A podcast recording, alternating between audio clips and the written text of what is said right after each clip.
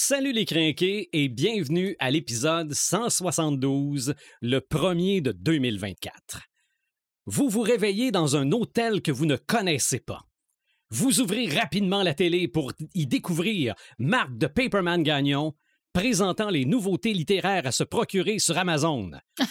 Vous changez de poste. What the fuck? C'est une télé-réalité où on tente de venir en aide à l'acheteuse compulsive Joël Imaginatrix Rivard. On zappe. What the fuck? Chaîne audio Smooth Jazz. Avec votre animateur. C'est la musique du saxophoniste Eric Red de Gamer Bourgoin. Changement de canal. C'est un match de la NBA avec comme star Sylvain The Animator Bureau. Ah, c'est lui qui dunk en fou, là? Oui, oui, Oh, mon oui, Dieu, slam dunk. Il est tellement bon. Mais que se passe-t-il? Dites-moi que je rêve. Non. Vous êtes dans une nouvelle dimension. Marc de Paperman Gagnon, Joël Imaginatrix Rivard, Eric Red de Gamer Bourgoin et Sylvain des Animator Bureau. C'est le podcast des craqués.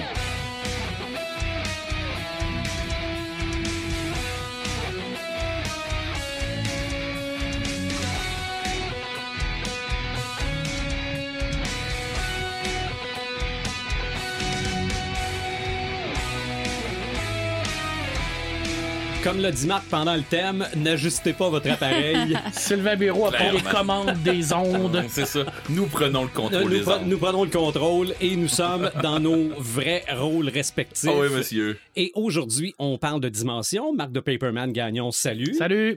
Imaginatrix, Joël Rivard, salut. Salut. Et Eric Red de Gamer Bourgoin, bonne année 2024. Je te jouerais bien solo, mais... Oui, t'as du sax. Je te vois faire du Salut, saxophone, l'animateur, ça va bien? Du saxophone. du saxophone. Oh non, ça, je suis C'est bon là-dedans. Bon, mettons les choses en contexte. Avertissement. C'est le premier podcast de l'année 2024 et on est encore en mode jour de l'an. Hey, je sais pas ce qui se passe, me semble c'est c'est bizarre dans le studio. Ben, c'est que ça peut aussi Ouais. devenir de plus en plus au fur et à mesure que le podcast avance. Et comme de fait, on a pris un sujet immensément léger Ouais, oui, Ben oui. Oui, qui se traite facilement. oui, D'ailleurs, on dit-tu si ça vient de qui? oui, Parce absolument. que ça vaut la peine. Oui, vas-y. Ben écoute, c'est la première vraie fois où un auditeur qui nous dit je tripe sur votre émission et j'aime- j'aimerais ça, euh, j'aimerais ça en avoir d'autres, je, je veux ci, je veux ça. Je dis ok, on, je fais quelque chose avec toi. Parce qu'il faut le dire, c'était un auditeur qui était un petit peu gêné de me parler. C'est ok. OK. Ouais, mais, Mais- t'es, t'es, euh, intimidant. Ouais, mais dans ce temps-là, je jouais même pas de sax, imagine donc, tu sais. Fait que, mais Ah, bon. ça, non, tu serais moins intimidant avec un sax. Ouais, mais ça semble, hein? C'est bon. Euh, fait que là, j'ai dit, euh, écoute, Alexandre, dis, tu t'aimes ça, le podcast? Ben oui, j'aime ça. Fait que là, j'ai su. Puis Alexandre, faut le dire, c'est Alexandre Gamache. Il y a 9 ans, 10 ans, quelque chose comme ça. En tout cas, OK. et- il est pas vieux. Je me, excuse-moi, Alexandre, je sais que je me suis peut-être mêlé dans les âges, mais c'est pas grave. Ceci dit, Alexandre, j'ai demandé, j'ai dit, je fais quelque chose avec toi. T'aimes ça le podcast? Good. Ben, j'ai dit, qu'est-ce que t'aimerais avoir comme sujet? Fait que là, il a dit, hey, attends un peu, là. Puis là, là je l'ai pogné dans un coin, là, là il savait plus où aller, tu sais, il savait, il s'est dit, hey, attends un peu, là, il me demande ça pour vrai à moi. Fait que ça a pris comme deux semaines. Puis à un moment donné, je suis arrivé chez eux. Puis il m'a dit, euh, hey, je pense que j'ai une idée. Fait que là, il était tout gêné. Il dit, j'aimerais ça, tu fasses ça sur les dimensions. Ça a pris ni une ni deux. Je vous ai envoyé un message vocal Mhm. à toute la gang. J'étais à côté de lui. Les yeux de ce petit gars-là, quand j'ai dit ça, c'était comme genre. euh, Ben, euh, le docteur m'a dit que mon cheval allait mourir. Non, petit on va te remonter à la de bout. Ça ressemblait à ça avec la face qu'il a faite. ah. Pour vrai, là, vous allez faire ça? Oui, oui.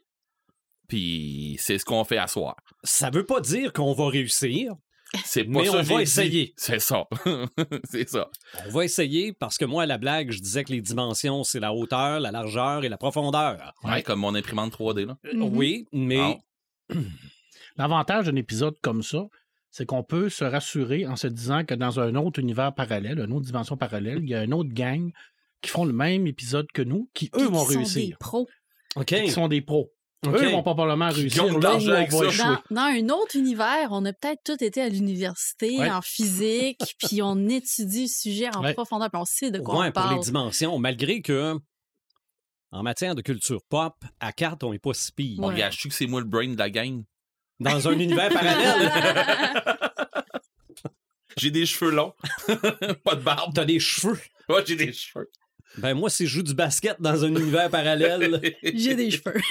j'ai aussi des cheveux. Mais t'as pas dit dans, t'as dit dans la NBA. C'est vrai. Ouais. Mais euh, en tout cas, là, on, on va parler d'univers, ouais. de, de, de, De Ben, dimension. de dimensions. On va commencer par la base. C'est ça. Mais ce que je disais tantôt, parce que j'ai pas terminé mon histoire, on est parti sur une, sur une dérape, Ah, excuse-moi. c'est que là, on est en train de déguster Oui. un, un acer Nasser Mousseux. mousseux. Voilà. Et à quelque part dans le podcast, on va passer au- à un scotch que Red a amené. Uh-huh. Fait que ça se peut que. Un La Santa. Ça se peut qu'il y ait soit- des dérives. Ouais, à peine. Ou qu'on ait l'air dans une dimension. euh, Parallèle. ouais. Ben, un univers, un, un univers, ça commence bien. Un univers Oui, miroir. altéré. Oui, c'est vrai, les univers miroirs, Mhm. j'ai vu ça. Mhm. Mhm. Ouf, ouf. Ah non, écoute, tu vas t'amuser à Vous soir, allez mon trop ami. loin pour J'en moi ce doute soir. pas. Hey, check bien ça. À la doute pas. Check bien ça. On est sorti du podcast sur la fantasy et Sylvain saignait du nez. Oui. Ce soir, je, euh, je m'attends On à vise les oreilles. Ah, on vise les oreilles et la perte de connaissance, d'accord? Mais tant qu'il y a du vin, on devrait être correct. Oui, Ah, ouais. peut-être. Bon, ben, peut-être. cheers peut-être. tout le monde. Mais commençons justement par parler d'une expression qu'on utilise concernant les dimensions. Oui, ben je vais y venir. Parce que là, moi, honnêtement, jusqu'à ce matin, j'avais aucune idée de où je m'en allais avec ça. J'avais aucune idée de dans quelle angle prendre ça parce que, Nous étions dans la même dimension. parce que en fait, je savais que euh, vous vouliez parler d'univers parallèle. Mais les dimensions, c'est beaucoup plus que ça. Mhm. On le Oui. sait. Ouais, ouais. Tu as parlé de longueur, hauteur, largeur. Tu es déjà très bien parti. Ouf, merci. Au moins ce que pas mal tout le monde connaît. La quatrième, c'est quoi? On va y venir. J'ai commencé par, euh, comme quand que je suis tout le temps bien fourré avec un sujet, je sais pas où m'en aller, je sais pas, euh, le sujet est trop large. J'ai commencé par aller chercher la euh, définition dans le dictionnaire pour savoir qu'est-ce que c'est exactement une dimension. Fait que moi, j'utilise toujours Antidote. Je suis allée chercher la définition. Ça dit que c'est une grandeur réelle nécessaire à l'évaluation des figures et des solides et qui est susceptible d'être mesurée. Qu'est-ce que ça veut dire? Ça veut dire que si, exemple, je veux euh, fabriquer cette bouteille de vin-là, on va faire un plan, puis sur le plan, on va mettre des dimensions à Mhm. respecter pour pouvoir fabriquer cette bouteille-là comme qu'on veut. Du métier que tu pratiques. Dans le métier que je tu sais pratique, ce que c'est. je suis assez familière avec le terme dimension. Euh, ça peut aussi être une taille ou une mesure qu'on va euh, demander. Par exemple, euh, tu peux-tu me donner les dimensions pour cette table-là? Ça peut être aussi utilisé dans ce sens-là. Mais dans Antidote, il n'y avait pas de, euh, il y avait pas rien qui expliquait euh, de définition qui disait par rapport aux univers parallèles. Mhm. Fait que je suis allée chercher dans d'autres dictionnaires, je suis allée chercher dans euh, le petit Robert, je suis allée chercher dans le Larousse. Puis même si les définitions étaient un petit peu plus élaborées dans ces dictionnaires-là, on ne parlait pas non plus d'univers parallèle. Il n'y avait rien de métaphysique. Il n'y avait rien vraiment de métaphysique ou presque. On Physique. parlait de la quatrième, la fameuse quatrième dimension, mais sans plus. Alors là, puis moi, quand j'ai écrit des histoires, j'ai souvent écrit ça, cette expression-là. Euh, je me suis retrouvée dans une autre dimension, je me sens comme dans une autre dimension. Puis je me la faisais souvent corriger. Comme pour dire, c'est pas le bon mot. Mais j'avais jamais nécessairement compris pourquoi. Fait qu'on va y aller avec la base pour essayer de, de comprendre d'où ça peut venir cette Que expression-là. je saigne pas du nez tout de suite. Exactement. On va y aller très simple en vous euh, disant un peu c'est quoi les fameuses dimensions. On a la première dimension qui est très simple. C'est simplement une ligne qui peut être mesurable en mathématiques comme une longueur.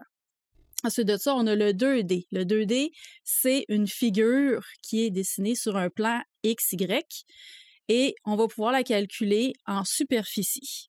Fait que si, exemple, je dessine quelque chose sur une feuille de papier, ben, je vire la feuille de papier de bord, l'image, elle continue pas à travers la feuille de papier, c'est du 2D. Ensuite de ça, on a le 3D. Comme Oui. tu nous disais, c'est une hauteur, une largeur et une longueur. Euh, c'est pour les solides et ça va se calculer en mathématiques en termes de volume. Est-ce que c'est l'axe Z?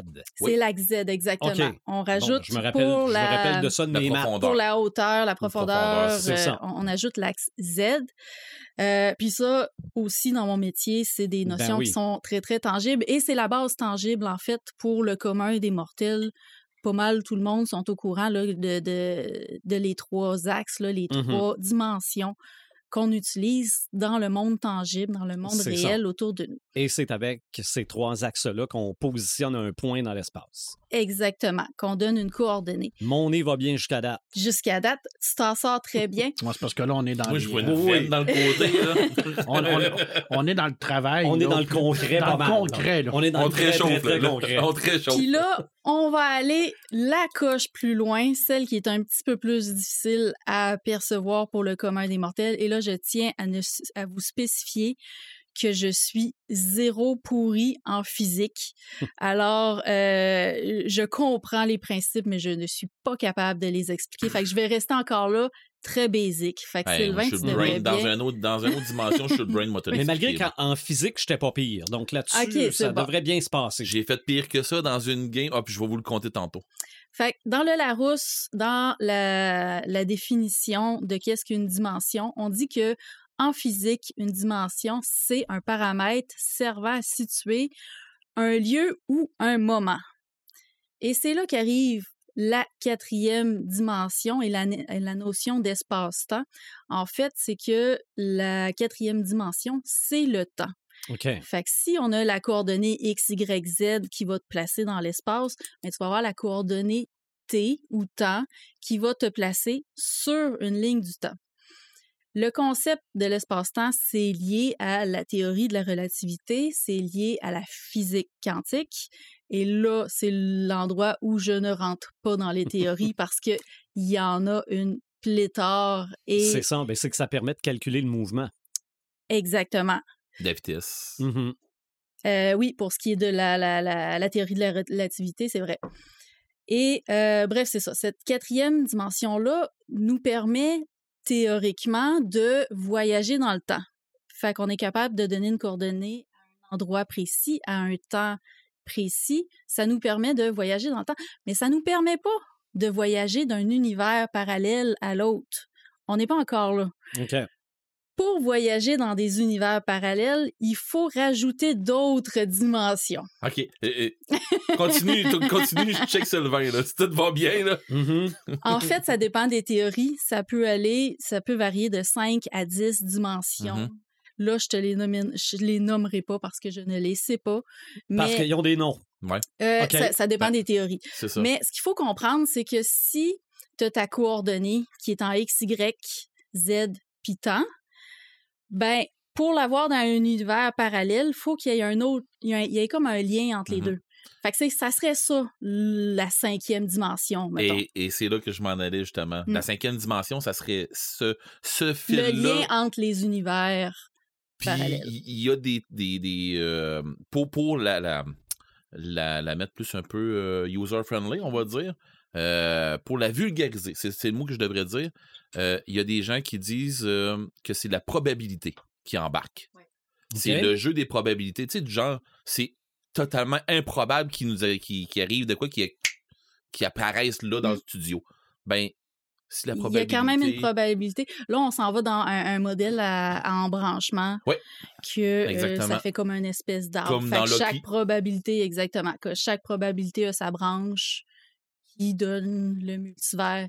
Mais là, ça, c'est la partie où je voulais pas me lancer. En C'est fait- ça, parce que là, on, là, on est rendu dans, dans le fantastique, dans l'imaginaire. Non, On, on est dans, on est dans, dans la, spéculation. on est dans des théories pratiques Ouais. des mécaniques quantiques. OK. Il y a... Mais il faut partir du fait que ça se peut peut-être qu'il y ait des univers parallèles. la science, C'est toujours un grand ça se peut. Ouais. Toute la science est basée sur ça se peut. Ça se peut que les trous noirs nous amènent ailleurs, ça se peut que les trous noirs fassent ça, ça se peut que ci, ça se peut que ça, ça se peut que Il y a beaucoup ça n'est que ça se peut. Il y a beaucoup d'études euh, en physique qui sont faites sur le sujet. Euh, il y a beaucoup de théories qui sont liées à ça. Euh, il y a des théories qui sont réelles, qu'il y a vraiment des scientifiques qui étudient présentement, Qui ont été, sont, qui- jugés, qui ont qui été ont jugés. été, Il y en a qui sont plus crédibles que d'autres. Mais il y a aussi les théories qui sont fictives, celles qu'on peut voir par exemple dans l'univers de Marvel ou dans qui sont inspirées Comment fictive? En fait, toutes ces théories-là sont inspirées des théories qui existent. Ben Ouais. oui. Mais comme- il y en a qui se peuvent moins que d'autres, mettons. C'est comme le multivers, par exemple, ou les unitaires parallèles. C'est par Mhm. rapport à la, thé- la théorie d'Everett qui nous dit que tout l'univers se régit par l'état quantique. C'est-à-dire qu'il va se réguler quantiquement par rapport à ce qui va arriver. Exact. Exemple, c'est le, le fameux chat. du Là. destin. Tu te souviens le chat qui est dans une, dans un- une, une chambre, puis là, il y a, il y a- il y a un truc là, qui euh, a un truc avec les radiations. S'il détecte ça, il va lancer un gaz mortel, puis le chat va mourir. Ben, le chat, en fait, il est mort et vivant parce que dans notre univers à nous, il est mort, mais il est vivant également dans un ailleurs, quantiquement, En parce fait, c'est que tant qu'on n'a pas ouvert la chambre, Exactement. il y a deux réalités parallèles qui existent. Soit que le chat est mort, soit que le chat Vivant. est vivant. Tu fais ton choix. Mais en faisant ton choix dans un, ça veut pas dire que l'autre choix n'est pas, est pas, Red, est pas je bon. trouve que tu me surveilles pas assez. Non, mais c'est parce que j'ai- j'ai- j'a- j'attends d'avoir le son du bang. C'est le, fameux euh, le chat de Schrödinger. Schrödinger. OK. Ouais. OK. Ou c'est c'est un, c'est un peu dans le concept que, qu'on, qu'on a, qu'on, qu'on a fait plus tard, qui est arrivé dans la littérature, euh, le paradoxe du grand-père. C'est pas là où ce que il arrive euh, le pas le paradoxe, mais qui arrive euh, la théorie de la destinée. Aussi. C'est ça, hein? Parce que là, le paradoxe du grand-père, on est réellement là-dedans, dans le Mhm. multivers, où que on a un auteur français qui, qui, qui, qui- qui a, qui a discuté de ça pour la première fois dans un de ses romans, où ce qu'il y avait un voyageur intemporel, où ce qu'on se rend compte que voyager dans ces univers-là, ben, ça a un effet. Et lui se posait la question en se disant, si moi je retourne dans le passé, que je tue mon aïeux avant qu'il ait des enfants, est-ce que je peux réellement être vivant dans mon époque et revenir dans le passé? C'est ça le paradoxe temporaire Mhm. c'est que quantiquement, est-ce que tu peux le faire en sachant que l'univers se régit? Au niveau quantique? C'est-à-dire, euh, c'est- c'est- c'est un- une théorie de- du multivers qui est une dimension, mais là, qui, qu'on- on- qui est, qui est une dimension, mais pas parallèle. C'est une dimension qui est sur la même ligne que ta dimension d'origine. Fait que selon moi, la réponse serait oui, tu peux le faire, en autant que tu restes pas dans la même dimension dans laquelle tu es parti. OK. Ouais. Ben, ça, c'est une, c'est- c'est- c'est une possibilité. Mais Tu recules dans le temps d'une autre dimension. Non, mais là, c'est là qu'on rentre dans le multivers. Ouais. Mhm. Voyage dans Là, le temps, c'est pas que la même chose. pas aller. fait que c'est ça. Fait que reste voyage dans le temps, on parle de quatre dimensions. on va Ouais. garder, on va garder. Sylvain avec nous autres. Multivers, on parle de cinq dimensions. dimensions. Parce que le voyage dans le temps est réel. Il a été prouvé par Einstein. Si tu vas aussi vite que la vitesse de la lumière, je veux dire, c'est- c'est- ça a été prouvé scientifiquement et théoriquement que tu vas voyager à travers le C'est temps. vrai que quand on regarde des étoiles, on regarde Ouais. le passé de ces étoiles-là. Exactement, Exactement. parce que c'est la Mais, lumière. mais tu peux pas reculer dans le temps. Théoriquement, ça se pourrait. Mais c'est encore de la théorie. Mais c'est pas prouvé. Tandis que le voyage dans le futur, oui, ben, on- ben dans, le, dans le passé, comme Joël dit, la lumière que tu vois de, de l'extérieur quand tu regardes une étoile, c'est pas la lumière du présent de cette étoile-là, c'est la lumière passée. Alors pour nous, c'est le futur, mais pour elle, c'est le passé. Tout dépendant où ce que tu te places dans l'univers, c'est un, c'est, un, c'est un voyage dans le temps.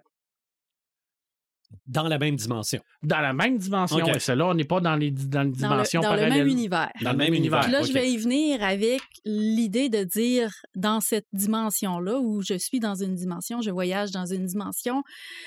Je suis entré dans une je dimension. suis entré dans une dimension. J'ai cherché, puis c'est ça, ça semble être euh, inapproprié d'utiliser le terme dimension pour parler d'univers parallèle, Mhm. parce que c'est ça. Une dimension, essentiellement, c'est une propriété. euh, c'est en X, en Y, en Z, en T. C'est, c'est comme plus linéaire que, euh, qu'un univers complet, mettons. Euh, puis C'est moins complexe. c'est, moins complexe, exactement. C'est un paramètre. Il faut garder dimension égale paramètre. Et il n'y a pas de euh, définition, même avec Larousse, euh, qui était un petit peu plus détaillée que les autres, qui indique que euh, dimension est synonyme d'univers parallèle. Ah, j'en ai une, moi. Une définition? De quelle source? Dorenier Barrault, qui est un physicien, un Ah. philosophe français, qui a que- une, qui proposé une, une définition d'un univers par rapport aux hypothèses des multivers. Mais je veux dire, est-ce qu'il dit que défini- euh, une dimension veut dire univers Je parallèle? je vais te la nommer, je vais te la dire, on va, on va pouvoir euh, Oui, cogiter là-dessus, tous, tous les quatre ensemble. Le concept d'univers est utilisé suivant la pratique usuelle en cosmologie physique.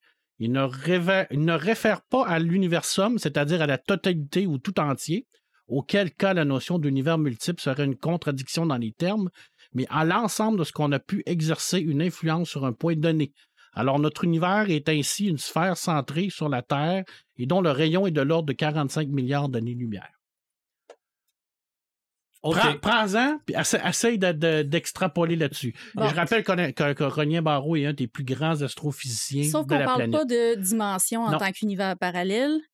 Puis de dire que la Terre est un point central de, De notre univers. de, OK, de notre univers. Oui, Parce je que l'important, c'est à l'ensemble de ce qu'on a pu exercer une influence sur un point donné. On peut exercer une influence sur notre point donné qui est de la Terre, mais on peut pas exercer une influence sur un point donné qui est ailleurs. Eh, C'est ça.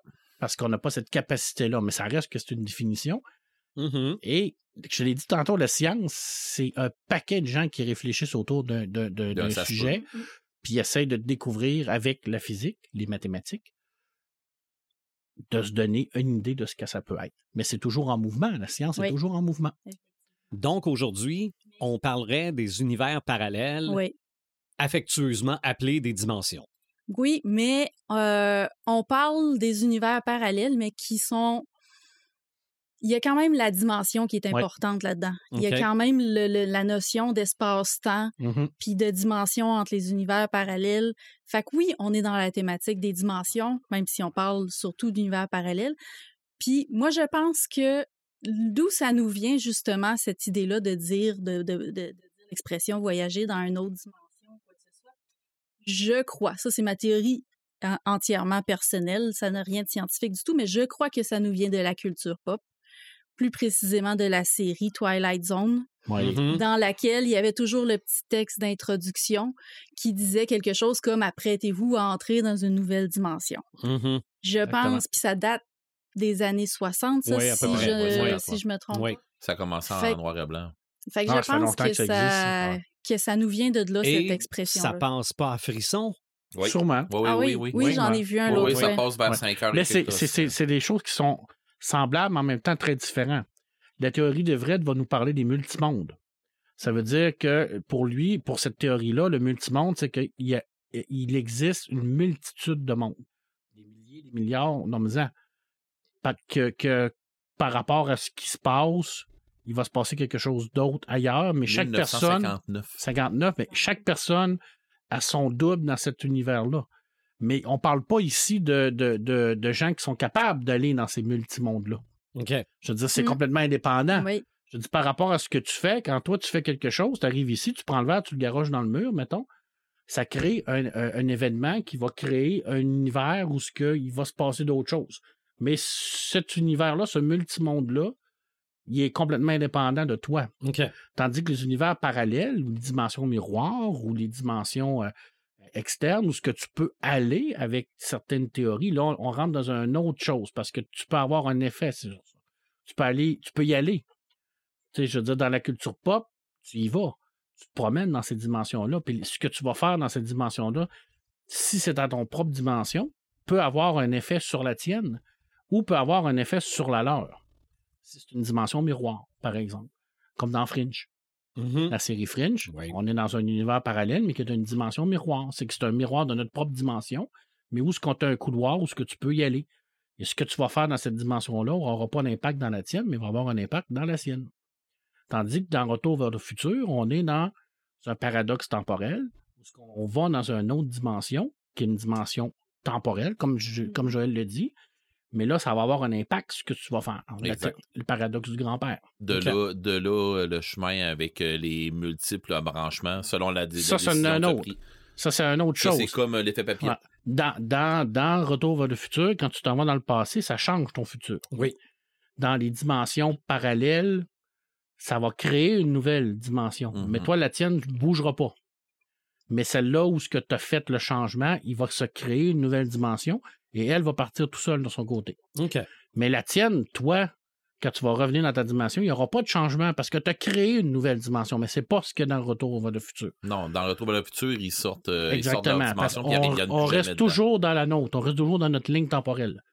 C'est ce qui est difficile parce que là, tu peux effectivement changer des choses qui vont avoir une influence sur ton avenir. À la minute où ce que tu as changé une chose une fois, c'est Mhm. terminé, tu Ben ne oui. retournes plus jamais dans ta dimension à toi.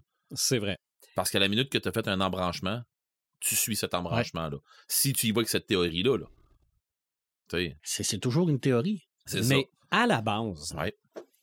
ça vient pas du fantasme de l'être humain, ça, les Ben oui. multivers, de se dire à quelque part, il y a, quelqu'un qui a réussi mieux que moi.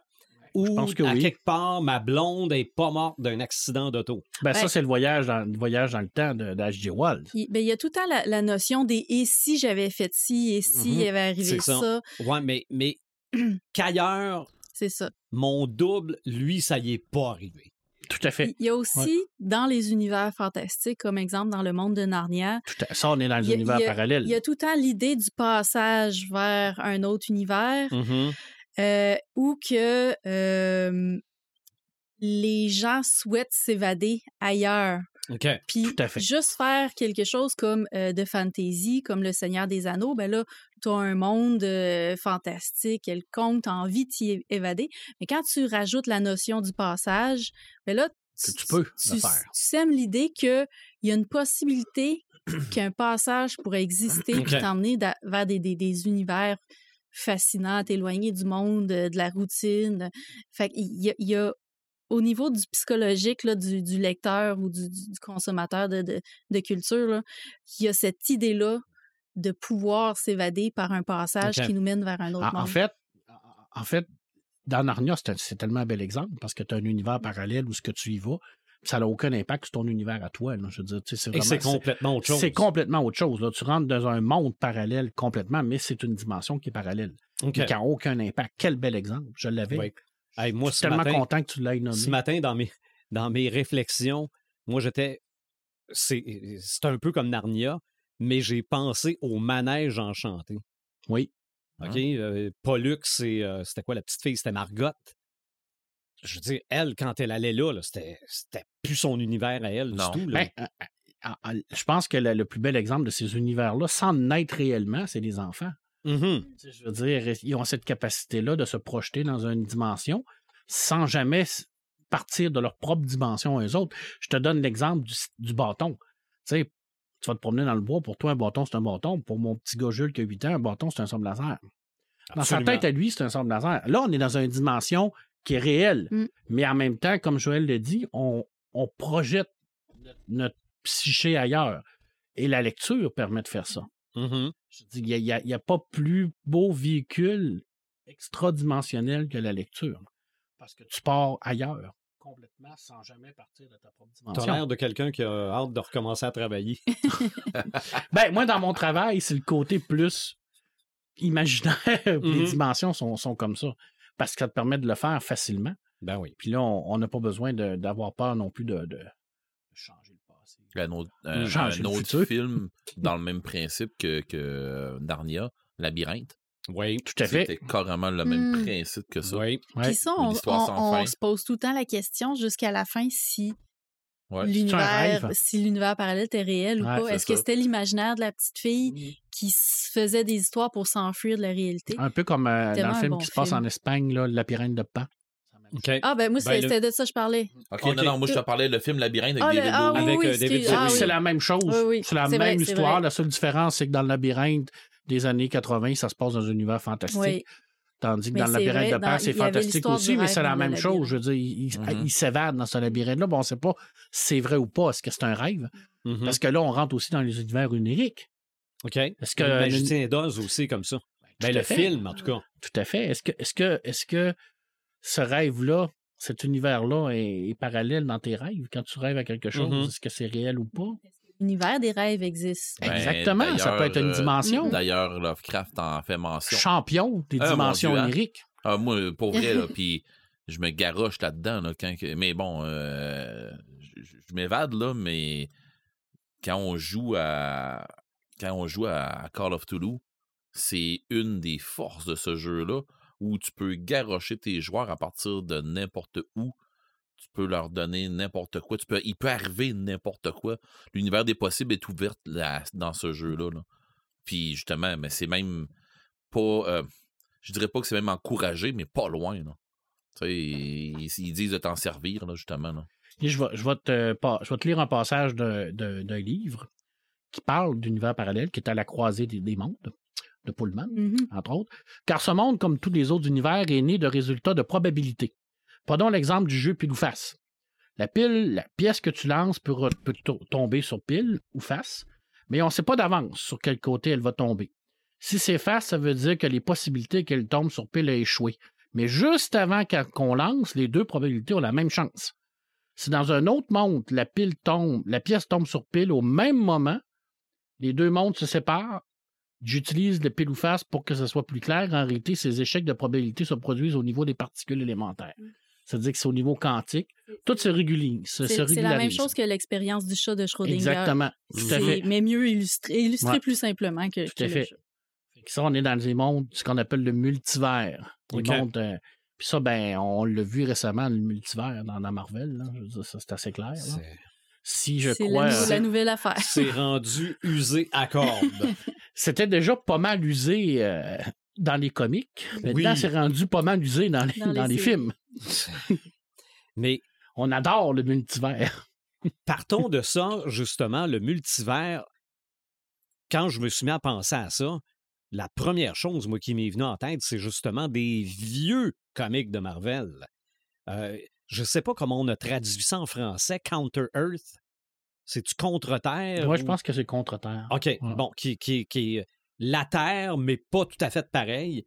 Je veux dire, moi, dans les euh, vieilles BD de Hulk, euh, Bruce Banner s'est retrouvé là à un moment donné et se rencontre. Il est marié, il n'est pas devenu Hulk, puis finalement, euh, Bruce Banner, Hulk devient Hulk sur cette planète-là, puis Ah, écoute, il y en a il tellement. n'est pas là. très content de rencontrer Bruce Banner. C'était hein. peut-être pour justifier aussi le- la variété des scénarios qui se contredisaient à une Mhm. certaine époque. Oui. C'était le reboot. Ben, DC a euh, Terre 1, Terre 2, Terre 3, Oui, Terre 4. mais- ont, avec le multivers, ont amené les anciens héros, c'était la Justice Society Ouais, dans les années 40. C'est comme ça qu'on les a ramenés dans l'univers d'ici en les faisant venir d'un univers parallèle au lieu de faire comme Marvel avec Captain America, de le mettre dans la glace. hein. Mais. euh, Puis quand on veut ça- revenir quelqu'un qui est mort, ben là, on dit qu'il vient d'un autre univers. Absolument. Absolument. C'est ce qui. C'est ce rendu qui- comme un raccourci quasiment. Puis si on- Ben, je te... Comment tu appelles ça? Le raccourci. Deus Ex Machinus? Ouais, mais c'est un raccourci quand même assez compliqué, là. Oui. Tu sais, quand tu te lances dans les multivers, Ouais, il faut que ça se tienne à quelque Mhm. part. là. Parce que on a, euh, je ne sais pas comment on, aurait- on avait réussi le tour de passe-passe, mais Marvel, oui, avait son univers de base et a eu l'univers Ultimate, Oui. bon, Ultimate Spider-Man, blablabla, et les Ultimates sur lesquels on a beaucoup basé les films. là. Et dans ce, cette série-là, Nick Fury ressemblait à Samuel L. Jackson, Oui, et c'est pour ça qu'on l'a pris pour le film. tout à fait. Mais ce, ce Nick Fury-là, on a fini par le ramener dans l'univers 616, qu'on l'appelle, l'univers ouais, régulier? ressemble à Terre régulier, Ah, parce c'est que ça. Nick hein? Fury, ça devrait pas être comme lui, là. Euh, Ben, le, Nick Fury que nous, on connaît dans le Terre 616, c'est un ancien du Vietnam. C'est ça. un type blanc américain. Qui a été les- joué à l'écran par euh, David Hasselhoff. David Ouais. Hasselhoff. ouais. C'est vrai. Ah ouais, avec dans les lois de Paywatch. Mais on a ramené le Nick Fury à la euh, Samuel L. Jackson Ouais. En disant que c'était son neveu ou quelque chose de même. Mais Mais aussi, venant d'un autre univers. dans l'univers Ultimate, le Ultimate Spider-Man, Peter Parker, meurt et est remplacé par Miles Morales, Exactement. qu'on a ramené aussi dans l'univers régulier. En fait, et c'est d'ailleurs le Spider-Man des films d'animation. Le, multiverse règle beaucoup de choses, un Oui. comique. Oui. Tu sais, quand on- comme Joël le dit, c'est un, un effet scénaristique cosmique. comique, euh, ouais, cosmique qui permet de, de corriger des fois les erreurs scénaristiques que certains ont faites ou l'incohérence de certaines Mhm. lignes du temps où ce que tu dis, oh mon Dieu, là, ça n'a plus aucun sens. Fait qu'on va comme rebooter pour créer Oui, un oui, nouvel oui. Ben, univers. DC a eu quelques reboots Terre 1, intéressants. Terre là. 2. Les Crisis, machin, là. Exactement, Flashpoint. Oui, aussi. On l'a eu avec aussi la sorcière rouge dans Marvel, quand elle a Mhm, décidé de, de- mhm. de jouer avec la réalité Ouais. puis de tout, euh, mais- tout mélanger. DC tout et ça. Marvel aussi ont créé un univers à un moment donné conjoint Oui, qui s'appelait Amalgame. Oui. Que j'ai tout en BD d'ailleurs dans mes fameuses boîtes que je t'ai pas montré encore. Euh, mais ça, c'est intéressant. dans une autre dimension, probablement que tu me les as déjà montrés. Peut-être. Ou Ben, c'est- ou c'est à toi. Il y a des, Ah, C'est aussi. toi qui me les montres. Où je il y a t'ai des volé. dimensions où ce que les, les G.I. Joe puis les Transformers sont, Tout à fait. ça marche ensemble. Mhm. Ah ouais. Il n'y a Oui. aucune limite au multivers, dans le fond. Je veux dire, c'est comme un gros bac de sable. là. Mhm. Oui. Tu sais, je veux dire, c'est, c'est incroyable. Mais c'est d'avoir la capacité de voyager dans ces multivers-là. C'est ça qui est compliqué. L'imaginer, c'est bien, comme Joël le dit, c'est de trouver le pont. Faut, Le pont entre les deux, là. Je veux dire, comment tu fais pour voyager dans un univers à un autre? Tu sais, Bukaru Banzai, là, c'est super beau comme film, là, mais ça se tient pas trop au niveau SF, là. OK. Je veux dire, on n'est pas dans la hard SF, là. On est plus dans parce la que j'ai vu, j'ai vu le titre de ce film-là dans les. euh, Ah oui, les dans les aventures. ouais, parce que là, on est dans la, la cinquième dimension. Les aventures de Bukaru Banzai, c'est de la cinquième, je pense. Ouais, je pense que oui. Ah ouais? Dans le 4 je sais plus. Non, Ça fait c'est tellement que longtemps ça. que je ne l'ai pas vu, là. La neuvième oui. ou la huitième. Ouais, en tout cas, c'est vraiment un type qui voyage dans, une, dans Moi, les la univers. seule là. chose que je sais de ce film-là, c'est que c'est l'acteur de Robocop. Tout à fait. C'est tout ce que je sais de ce film-là. C'est particulier comme film, Mhm. honnêtement. là, c'est c'est- ça, ça reste un film euh, qui a beaucoup marqué euh, les générations parce que oui, ça parle d'univers euh, parallèle, mais c'est tout le, le- le côté bizarre avec les créatures qui viennent de cet univers-là qui attaquent. Puis Bukaru, comme un genre de rocker scientifique, hyper brillant. On dirait que c'est comme tout. C'est comme tous les, les personnages de ces- des univers étendus, mais mis ensemble. Un peu comme dans le film, de- je sais pas si tu te souviens de- du film The One avec Jet Li. Oui. Où ce que lui a décidé que oui. d'aller chercher toutes les, les, euh, les, les, les gens comme lui dans tous les autres univers puis de les tuer pour prendre leur pouvoir. OK. Et être le, Le, seul. seul. Voilà. puis, il semble que c'est la huitième ou neuvième dimension. C'est la huitième. Huitième. Ah, c'est un Oh boy. particulier. OK. Est-ce Ouais. qu'on dit c'est quoi les 6, 7, 8 dimensions? Non. OK. Dans le film, il Parce explique là, là, quelques affaires. Là, j'en ai c'est compris pas, 5, là. Puis C'est c'est pas, pas, euh, c'est pas nécessaire de les savoir. Non, c'est pas, c'est pas, c'est pas clair. sais vraiment euh, passionné de physique quantique. Puis euh, encore, Ou que je veux absolument saigner du nez. puis encore là, ça reste des théories. ouais. Ben oui. Fait que c'est pour ça qu'il n'y a jamais rien. Tu sais, Il y a du monde qui vont dire c'est, c'est, c'est tel nom qu'apporte, puis l'autre va dire non, puis ils ont autant raison un que l'autre. Tu sais, c'est, rendu là. là. Même les théories qui ont été démontrées scientifiquement, on est encore loin de la pratique. là. Ben oui. Ben oui. Non, non. Ça reste un beau terrain de jeu pour on est encore euh, à la contrôler. fiction. On est Ben oui. encore à contrôler Oui. les trois dimensions. Là. On n'est on n'est pas encore à la téléportation. Non, Non. ça. Non, non. Puis là, on, Non. on parle-tu des univers de poche? Que je te parle des univers de poche? Ben ça, Comme dans, Dans- le, le dans les la Men in Black? BD, dans, la BD, je pense que dans Superman, il y en avait un. Il me semble que c'est dans, qu'il était dans une bouteille. dans Harry Potter. Euh, dans Hulk, quand il trouve, c'est Jarella qu'elle s'appelle. Oui, Il me semble que c'est un micro, euh, c'est un micro-monde, ça aussi. exactement. Là, Mais on est dans c'est les seuls que je connais. le tardi, dans Doctor Who, Oui, OK. qui est un univers de poche, parce que tu rentres dans une cabine téléphonique puis c'est grand comme Le monde des génies. C'est pas, c'est pas possible. là. Tous les génies euh, confondus qui, qui demeurent dans une lampe XYZ. Oui. Mhm. Ben, la, la, la fameuse lampe génie est un univers de poche, là, parce que quand le Mhm. génie rentre, c'est un- quasiment un palace là, qui, qui vit là-dedans. là. OK. On est, dans un, on est dans une dimension connexe à un autre, mais là, qui a été normalement créée par quelqu'un. Là, on n'est plus dans la théorie. Là, on, là, on sort Oui, vraiment mais on dans- est vraiment dans la culture Là, on est dans la pop, culture là. pop. Là. On est vraiment dans le, le- le vif du sujet de ce Mhm. qui se peut pas. là. Tu sais, un, un sac sans fond, ça n'existe pas. là. Ça serait pratique en maudit, là, mais ça Oui. n'existe pas. Ben, tu sauras que dans un game de donjon, ça existe. Ouais, exactement. Ça sauve du problème. Ouais, Oui, ouais, oui, ouais, absolument. C'est un artefact euh, magique très, très puissant. C'est ça. Ben, de toute façon, euh, juste euh, tout ce que Link trouve euh, dans les jeux de Zelda. Où c'est qui met ça? Ah, Et de toute façon, n'importe quel personnage dans n'importe quel jeu de, de, de, de Final Fantasy aussi. Non? Ou les chargeurs dans Rambo. Mhm. C'est clairement des chargeurs d'univers de poche. Des chargeurs, dangereux. des chargeurs sans fin. Des chargeurs sans fin, ça, c'est des dimensions de poche, c'est sûr, ça. Les transmissions dans le rapide et dangereux. Oui, tout à fait.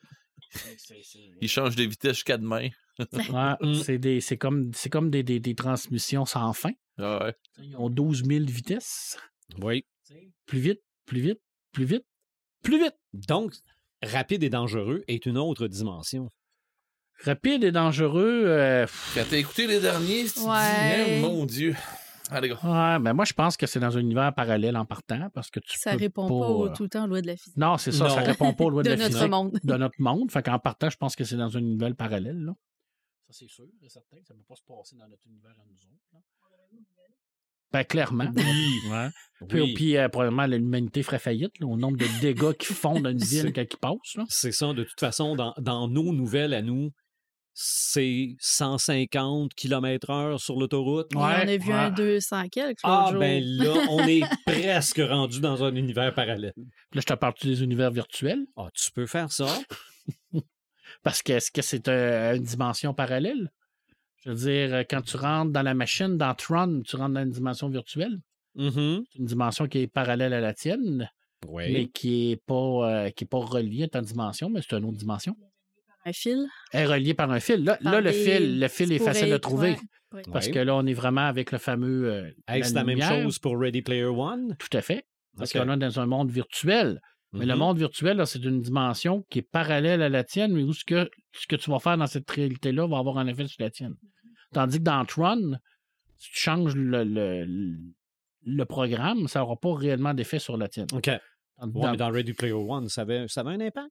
Ben oui, parce que le, le monde n'existe plus réellement. Je dire, la majorité du monde travaille dans cette dimension-là. Donc, bref, euh, on est réellement dans, dans un autre univers où ce qu'on va, on va déboucher la On, bouteille à. on ne mentionnera pas le nom parce que YouTube va dire qu'on fait de la pub. Ça, Mais- détectes qu'on fait de la pub? Hein? Les, vi- que les vidéos vidéos, oui, des vidéos des fois sur YouTube, oui. Quand quelqu'un entend une musique, Ouais, la musique, ouais, mais, les on, noms de on le compagnie. demande Ah, si on mentionne un produit. Ah, dans- c'est vrai. Donc, à part de dire le mot scotch, Hum. on peut en dire dira y a pas 12 plus. ans. ben, On écoute, peut dire qu'il y a on- 12 ans, on peut dire que c'est une gracieuseté de Red the Gamer. Et on peut dire qu'il est vieilli en fût de Xérès. OK. Si je te dis les, euh, les? Bon, Ah, euh, Xérès, non, c'est C'était pas ton autre. C'est ça. Là, on va être dans, dans- plus dans le domaine de, de Red, mais je te dis les, les, les, les dimensions astrales. Oh, les dimensions astrales. On est vraiment dans Planescape, par exemple. Ouais, Ça, je me demande si Ça, c'est pas vraiment une dimension, les dimensions astrales, parce que justement, tu es dans un autre plan dimensionnel. Ouais. T'as oublié un détail, euh, Red, dans, la- dans ta description de ton produit qu'on ne nommera pas? Il sent bon en tabarouette. Fait que, euh, santé. Hey, Mais oui, bon. il sent bon. Les dimensions chroniques? Ah, ça, je... Oui. Ah! Est-ce que le maître de Haut Château, ça rentre là-dedans? C'est le plus bel exemple que tu peux avoir. Bon, mon Dieu, ça, ça va Philippe, bien mon affaire. Philippe Codic, euh, c'est un roman extraordinaire, une Mhm. série aussi. On est réellement dans La un série, univers. J'ai pas accroché. par Moi exemple. non plus. C'est lourd. J'ai, ouais, C'est sûr que c'est non, Il aurait lourd. probablement fallu que je, que je persévère. Ben, tu sais, déjà, l'idée de base de dire que les Allemands ont gagné, ça part mal parce que tu te dis, Hmm. tabarnache, on est dans le du plate, là, mais plate pas à peu près. Là. Mhm. Puis en plus de ça, dans son univers, ben, ça va pas bien. Il n'y a personne qui va bien. là. Je veux dire, il est censé avoir un genre de maître du haut-château qui a créé un film. On se- On se rend compte que vrai pantoute, dans le fond. Ça n'existe pas pantoute. Là. C'est- Tout, tout va mal, dans le fond. Ben, c'est Philippe Codic. Absolument, tout va mal dans ses romans. Mais On est réellement dans un monde... euh, Ben, moi, je crois que l'Uchronie Mhm. est une dimension... Ben, on est encore dans l'arborescence. ouais, parce que Tu sais, oui. des, des- tu parlais du pile ou face tantôt, c'est en plein ça, l'Uchronie. C'est que il y a un univers qui suit le cours du pile, puis il y a un univers qui suit le cours du, du face. Ça prend plusieurs embranchements, puis c'est ce qui crée des Uchronies. Moi, j'ai lu un roman dernièrement et j'ai pensé à ce roman-là tout le temps que j'ai commencé, que je pensais à- au sujet des dimensions. J'ai lu Thanatonaute Oui. de Bernard Werber. Et euh, là, je suis en train de, de- de me taper l'Empire des Anges. Bon. On explore euh, le côté euh, du voyage du côté de la mort. C'est du euh, voyage, dans le fond, quand on est mort, euh, notre âme s'en va, puis on, explore tout l'univers, je vais dire l'univers, on va dire comme ça, tout l'univers du paradis. Toutes les étapes du paradis, toutes les étapes du les- les- le septième ciel, là, ben c'est parce qu'il y a. euh, parce explique Est-ce que ce serait une autre dimension? C'est là que je m'en vais. Tu l'as-tu lu, la Thanatonaute? Bon, tu comprends ce que je m'en vais avec ça. Est-ce que. Là, je fais signe oui, là, mais euh, je réponds pas à ta question parce que j'ai fait signe, mais oui, je l'ai lu. Est-ce que, selon vous, le côté de, de notre âme qui s'en va du côté de la mort, mettons, euh, si on y va avec euh, si on y va avec Thanatonaute, de la manière qui explique ça, c'est que on continuerait à vivre, mais dans un autre état. De là, de là le monde, le monde spirituel de la mort. Bon. On est dans la dimension de la mort, L'idée de la vie après la mort. L'idée de la vie après la mort, qui est dans une exactement. autre dimension aussi. Ceci dit, euh, dans le fond, il, il- il s'occupe de toute cette, cette dimension-là et on rencontre des anges dans, dans et ainsi de suite qui expliquent des affaires au Thanatonaute. Bon. Dans l'Empire des anges, là, on continue, mais on part du monde des euh, du monde dans le fond de la mort de, de, de, de, cette réalité là et on s'en va une coche de plus et là on s'en va vers la coche de des anges. Et là ben, les anges qui vont aider les gens on revient dans la dans la réalité qui est là présentement qui est comme nos anges gardiens. Un peu ça. De là l'histoire de tu sais ça prend c'est comme ça explique un peu, comme on disait tantôt, il y a une porte ou une épreuve ou il y a quelque chose à faire pour switcher d'une place à l'autre. Tu peux pas switcher d'une euh, d'une dimension à l'autre sans, euh, sans avoir une épreuve X, Y, Z. Ou on peut y aller aussi, euh, tu sais, avec, comme on disait pour, pour les épreuves, dans euh, tout, partout maintenant. Tout, Oui, oui, oui.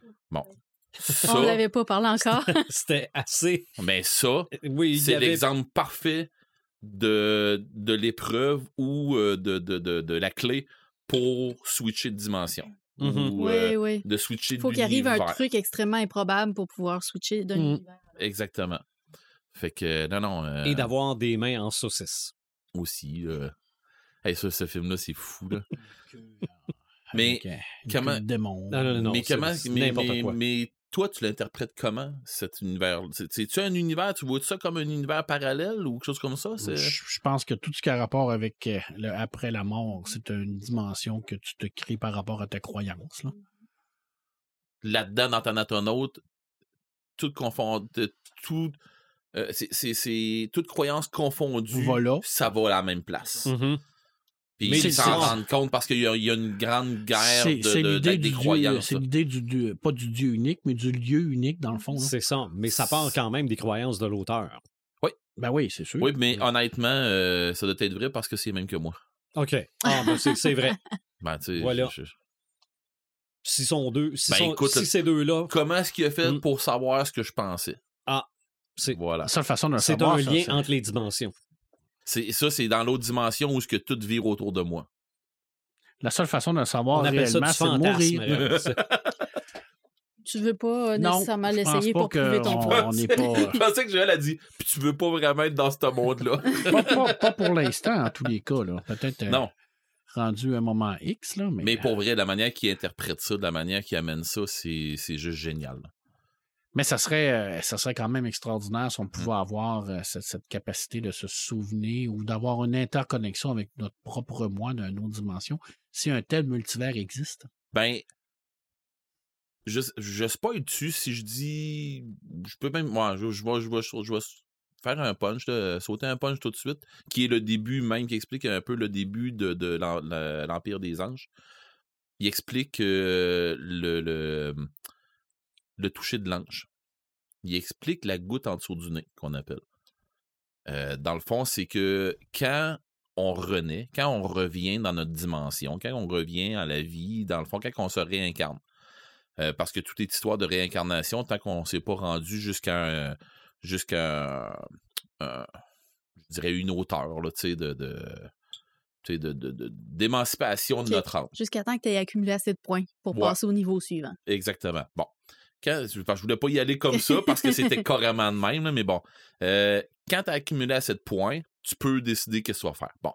Mais si tu n'as pas accumulé assez de points, ben tu retournes pour. euh, dans le fond, tu retournes en enfer, qui est ici, c'est à terre. Et là, ben, c'est là que tu faut que tu te parfaites. Il faut que tu, tu, tu parfaites ton, ton existence. Ceci dit, jusqu'au bout, là, tu te souviens de ce qui s'est passé. Jusqu'avant de naître, tu tu t'en souviens.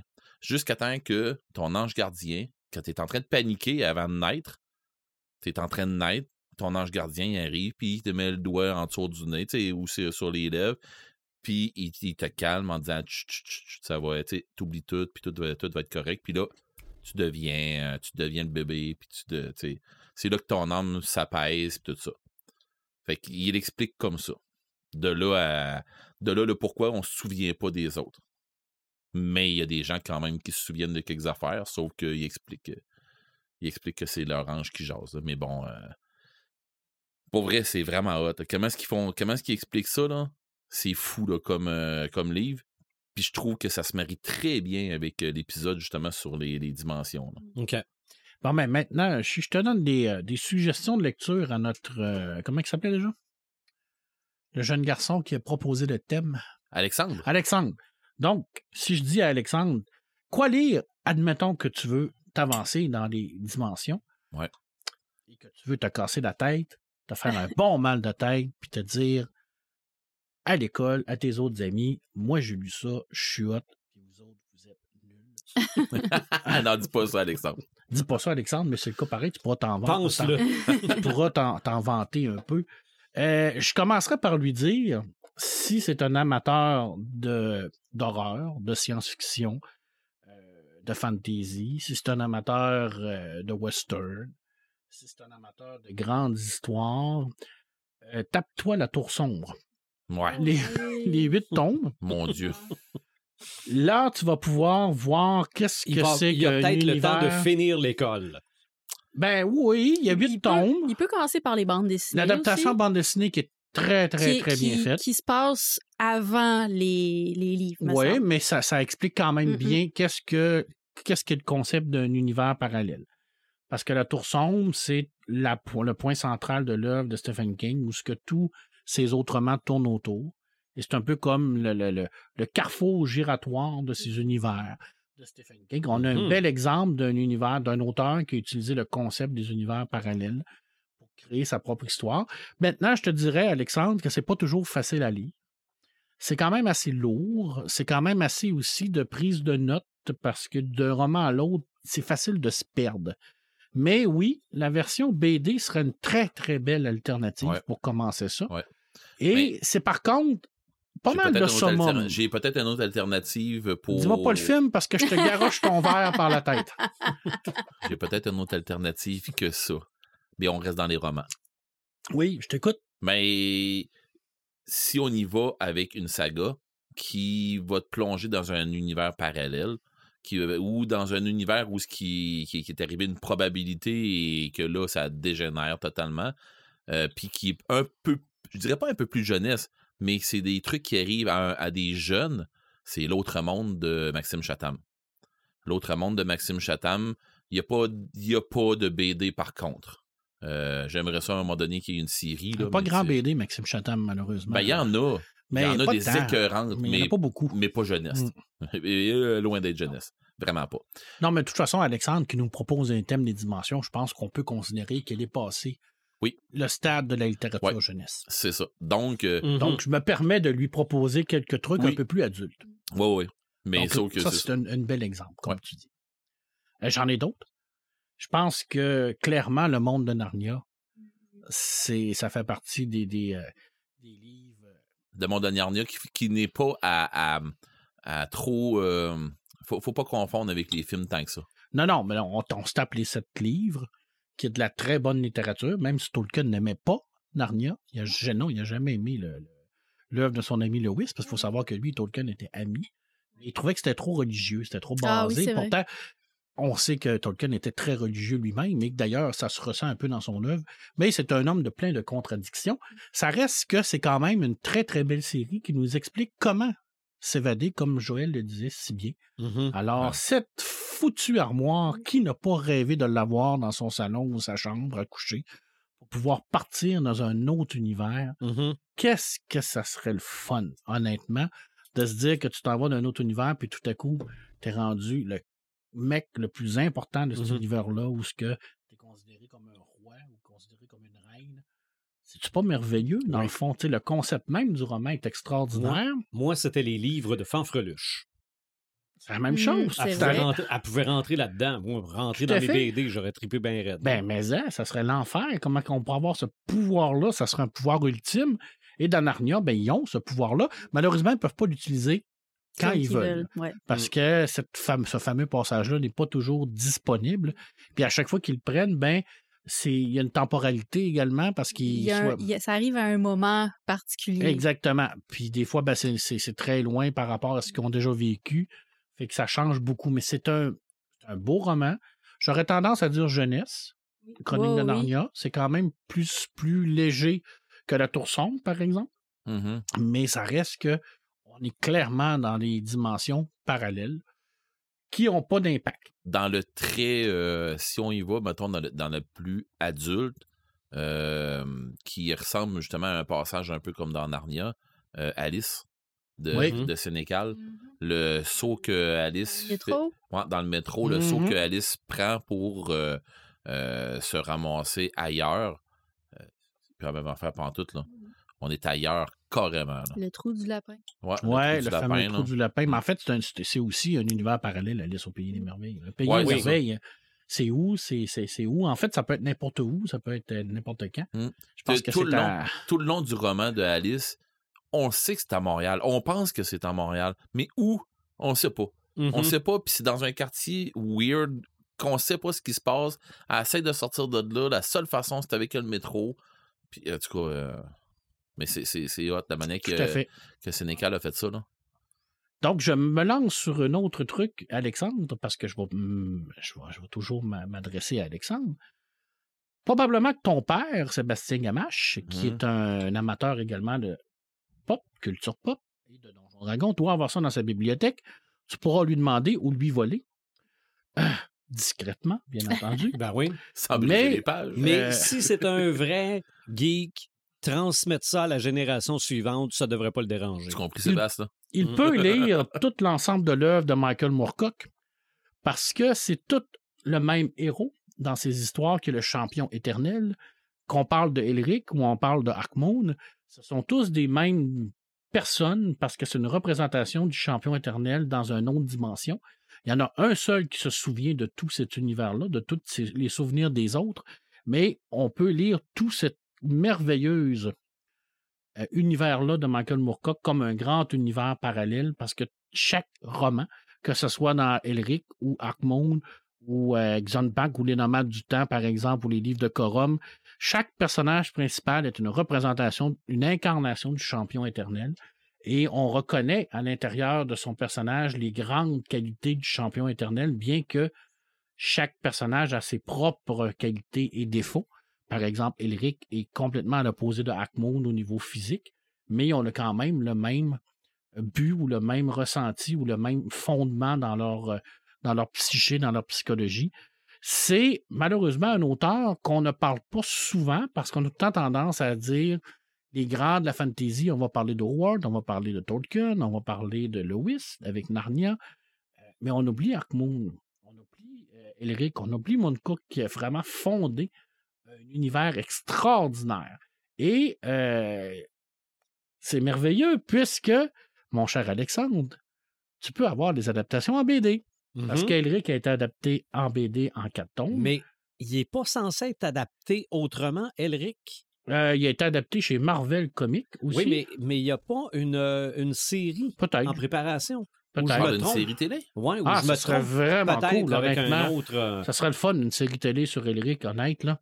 Je mais sais pas comment me ils vont faire ça. Ça va être rated 22 et plus, là, mais Mhm. Non, ça va.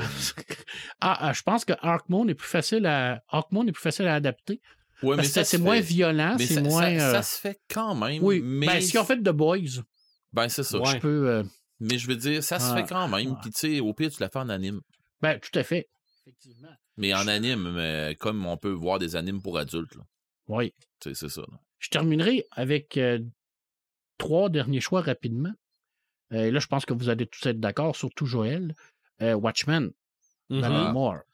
On Je ne connais pas Watchmen. Je connais pas Watchmen. Je suis Shame. désolée. Hérésie. Shame. Watchmen, qui est, un, qui est un univers qu'on appelle une uchronie. Moi, je suis qui pour dire ça? Les- je sais- c'est quoi Watchman, là, mais. euh, Donc, tu peux écouter le film mhm. ou la série Oui. ou lire la BD. Oui. Et là, on est vraiment dans une uchronie totale parce que euh, l'univers a été changé par la- les super-héros. Et euh, il se passe un paquet d'affaires. C'est vraiment très, très bien écrit. C'est complexe, mais c'est bien écrit.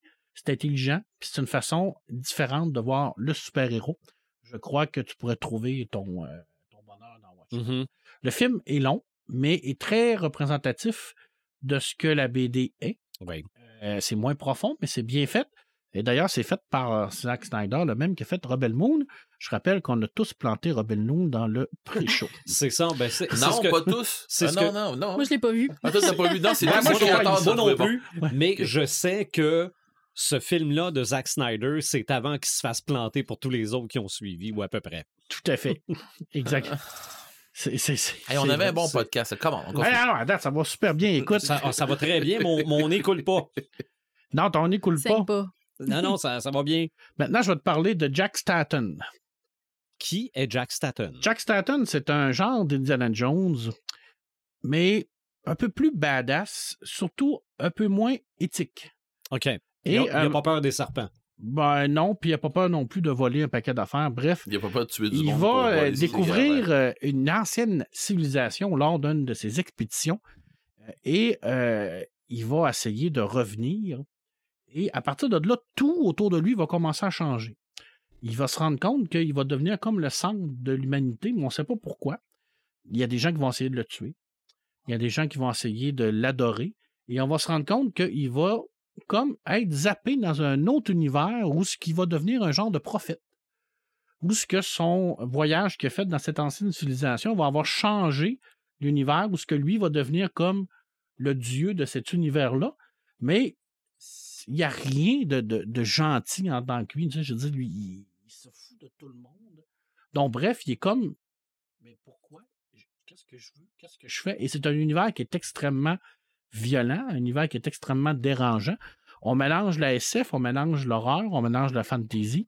On est dans une série de 4 BD qui s'appelle Prophète, qui a été faite par Mathieu Laufrey, euh, à part le premier tome qui a été euh, scénarisé par Xavier Dorison.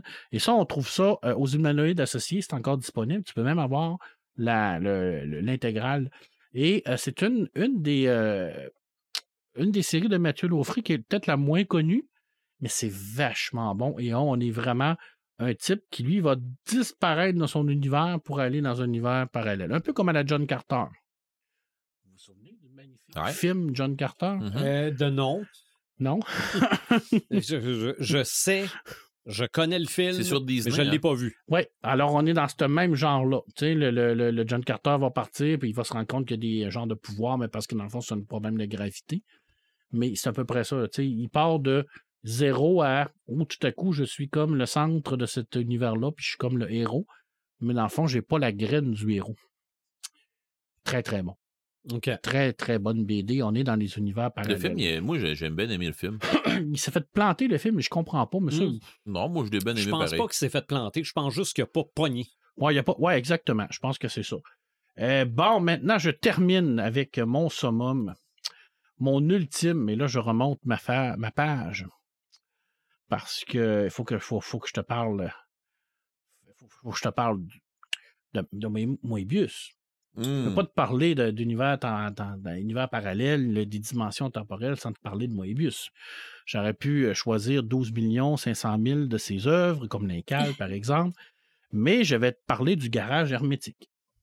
Je ne connais pas. et Ah! Je pense que c'est la première fois que tu en parles. C'est ce que je partais pour dire. Euh, moi, Marc, c'est pas la première fois qu'il m'en parle, sauf que C'est la première fois, je pense, que tu en parles au podcast. Ouais, L'incal, ça, Ouais. pas de problème. Mais ce- le garage hermétique. Ouais, le garage hermétique, c'est un. euh, dans le fond, c'est un univers de poche. C'est une dimension de poche qui a été créée par le Major Kruber, qui est un, ma- un humain, qui a la capacité de, de- de voyager un peu dans le temps, qui est immortel. Euh, en fait, il est- je, je vais te lire sa spécialisation, ça va te donner un peu d'idée. Euh, c'est un ingénieur spatial spécialisé en magie spatiale, notamment dans les phénomènes d'entropie nodale du tissu intergalaxial. Ah, c'est- Ouais. c'est clair. Moi, Bref, il a On réussi avec ses fameuses euh, capacités de la vous magie avez pas compris, il spatiale a parlé trop vite. Non, non, non, c'est- Ah, ah, à créer des générateurs d'expansion. Un générateur d'expansion, c'est un générateur que tu places à un endroit et qui va expansionner un univers dans, un- dans une dimension parallèle, mais qui, pas dans ton univers. qui va créer un pocket plane. Exactement. Alors, euh, il a pris un astéroïde et dans l'astéroïde, il va insérer 13 générateurs d'expansion qui va créer l'univers du garage hermétique, qui est dans un univers parallèle où ce que toutes ces histoires se passent. Lui, de son vaisseau spatial, va gérer un peu cet univers-là, Avec la capacité, bien entendu, d'aller dans son univers ou de revenir. Est-ce qu'on explique pourquoi il a Non. décidé d'appeler ça le garage, herm- le garage hermétique? Tu n'as pas besoin de t'expliquer quand tu es Moebius, tu le fais ou tu le fais pas. C'est euh, d'ailleurs, on sait où ce qui se trouve dans la constellation du Lion. Fait que bref, si tu veux y aller, on a, on a même, on, on sait même où ce qu'ils sont. OK. Euh, le garage hermétique, c'est un truc qui est sorti dans Métal Hurlant, bien entendu. On est dans les années 76, euh, dans des années complètement barjots où ce que tout le monde sent n'importe quoi. Et Moebius a voulu vraiment s'amuser. Dans le fond, il a fait un peu n'importe quoi. Il a lancé des idées, il a écrit ça, il a dessiné ça. Mais ça a fait que le garage hermétique est devenu une BD culte par rapport à l'exploration de ces univers de poche-là, de cette dimension que tu peux contrôler toi-même. Dans le fond, c'est une dimension que tu as créée toi et que tu contrôles toi-même. Mhm. Mais en même temps, cette dimension-là, si toi tu disparais, elle est laissée un peu à elle seule aussi. Mhm. Donc, quand il y a un problème, par exemple, dans- avec un des générateurs, ben, ils peuvent pas appeler Bob. Là, sais. Bob, euh, il y a un générateur qui a pété, il faut que ce soit lui qui aille, parce que c'est le seul qui est capable Sauf de, que de si régler le problème. si Bob le bricoleur, il peut. Ouais, ben lui, il peut tout. Il peut tout. Parce peut que tout. dans, dans Oui, son peut. dimension, il y a des, il y a des, euh, des outils magiques.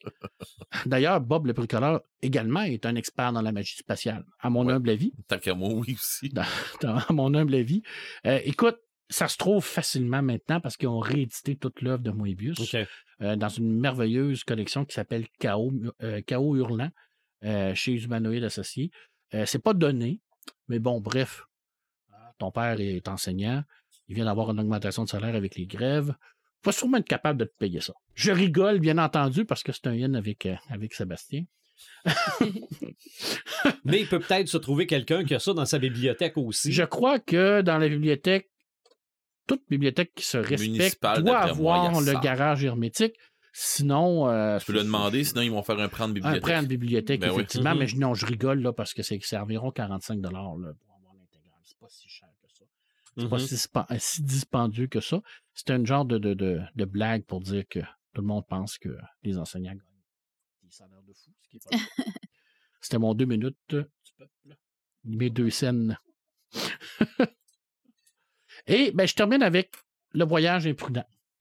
Pourquoi? J'en ai parlé tout à l'heure. René Barjavel, René Barjavel qui a malheureusement pas euh, la reconnaissance totale de son œuvre euh, parce qu'il a, écrit tellement d'affaires. C'est un auteur français qui a fait beaucoup de, science-fiction. Euh, et dans le fameux Voyage imprudent, ben, c'est le premier réellement à parler de la du paradoxe du grand-père. En fait, lui, il parlait du paradoxe de la grand-mère, mais c'est le premier réellement qui a réfléchi au fait que si j'allais dans le passé, comme je le disais au début, puis que je tuais mon aïeul, est-ce que j'existe? Et dans le roman, ça a resté comme ça pendant plusieurs années. C'est dizaines d'années plus tard qu'il a republié le roman, puis qu'il a réellement euh, fait un genre de, de, de post-face pour expliquer où, où ce qu'il voulait vraiment aller. Et euh, ça a été vraiment précurseur par rapport à ça, par rapport à tout ce concept-là du voyage dans le temps. Qu'est-ce qui se passerait si tu as la possibilité de retourner dans le temps, de changer un événement? Qu'est-ce qui changerait pour toi dans ton futur à toi? Puis ça, ben, je veux dire, c'est une question existentielle dans la Ben oui. culture pop. Il y a tellement de romans, il y a tellement de, de, de BD qui a été écrit là-dessus. Il y en a qui l'ont fait magnifiquement. Je pense à Denis Bajram avec Universal War 1, Mhm. Mhm. qui lui parle de voyage dans le temps, mais là, on est réellement dans les paradoxes temporels, mais de façon brillante et Oui. intelligente, parce qu'il l'a fait. Il a, Il fait réfléchi en à- RDSF, là. il a, réfléchi, il a réfléchi à son histoire pendant Ouais, ouais, ouais. toute une vie, admettons. Là. Euh, mais il y en a d'autres qui le font un peu moins bien, un peu euh, comme. Mais si le voyage dans le passé existait, Ben oui. il y a déjà plein de monde qui sont revenus aujourd'hui pour changer des choses. Ben oui, c'est sûr. Il existe peut-être, puis c'est une conspiration qu'on ne sait pas. Donc, mais tu sais, dans- Tout ce qu'on est en train de faire est auto-corrigé. tout à fait. Ça veut pas C'est dire. vrai. Peut-être qu'on est déjà parfait. Mais H.G. Wells le- Ben oui, a ça, ça essayé fait de le faire je sais. avec le, voyage dans le temps, la machine à remonter dans le temps, Ouais. H.G. Wells, c'est magique. Je veux dire, tout ça part par Wells, qui Je trouve tellement qu'il l'explique bien là-dedans, puis Ah, qu'il essaye, tu sais, il essaye de tout bord, tout côté de. de, de- C'est- Ça, ça revient à la fatalité Oui, ben oui, oui, oui. De dire peu importe ce que tu fais, c'est ça qui arrive. Ouais. Oui, C'est- exact, ça peut pas être changé. Ça peut pas être changé. J'adore Ah, ça, ah. ce concept-là, comme j'adore aussi le What If qui a été fait avec Doctor Strange. Hey, ça, on n'a pas parlé, les what if, là, ça en est tout ça, des Ouais, univers le Mais parallèles, ça, what là. mais if. ça, on, a un, on a un podcast complet. Oui, c'est vrai Mais les What If avec Doctor Strange, là. ah, que c'est bon. mon Ben, Dieu. je pense qu'il y a les deux séries qui ont fait sur Disney, là. Ah, je pas de vu la deuxième. Moi, là, j'ai pas mais vu la deuxième deuxième vient de sortir, là, mais ouais, pense ça, la deuxième vient de sortir. hein. C'est vraiment. Parce que le gardien, dans le fond, il a décidé qu'il pétait le multivers, puis euh, il s'en mêlait. Pas qu'il pétait le multivers, mais qu'il allait s'en mêler. Que- Ben, je pense qu'avec ça, je pense qu'Alexandre pouvait avoir plusieurs années Ouais. de lecture. Moi, je terminerais peut-être Ben, le segment littéraire avec deux nouvelles. Parce que vous le savez, moi, j'aime beaucoup euh, lire et écrire des Mhm. nouvelles. Je trouve que c'est un format qui est très intéressant pour aborder des sujets comme ça de façon très brève.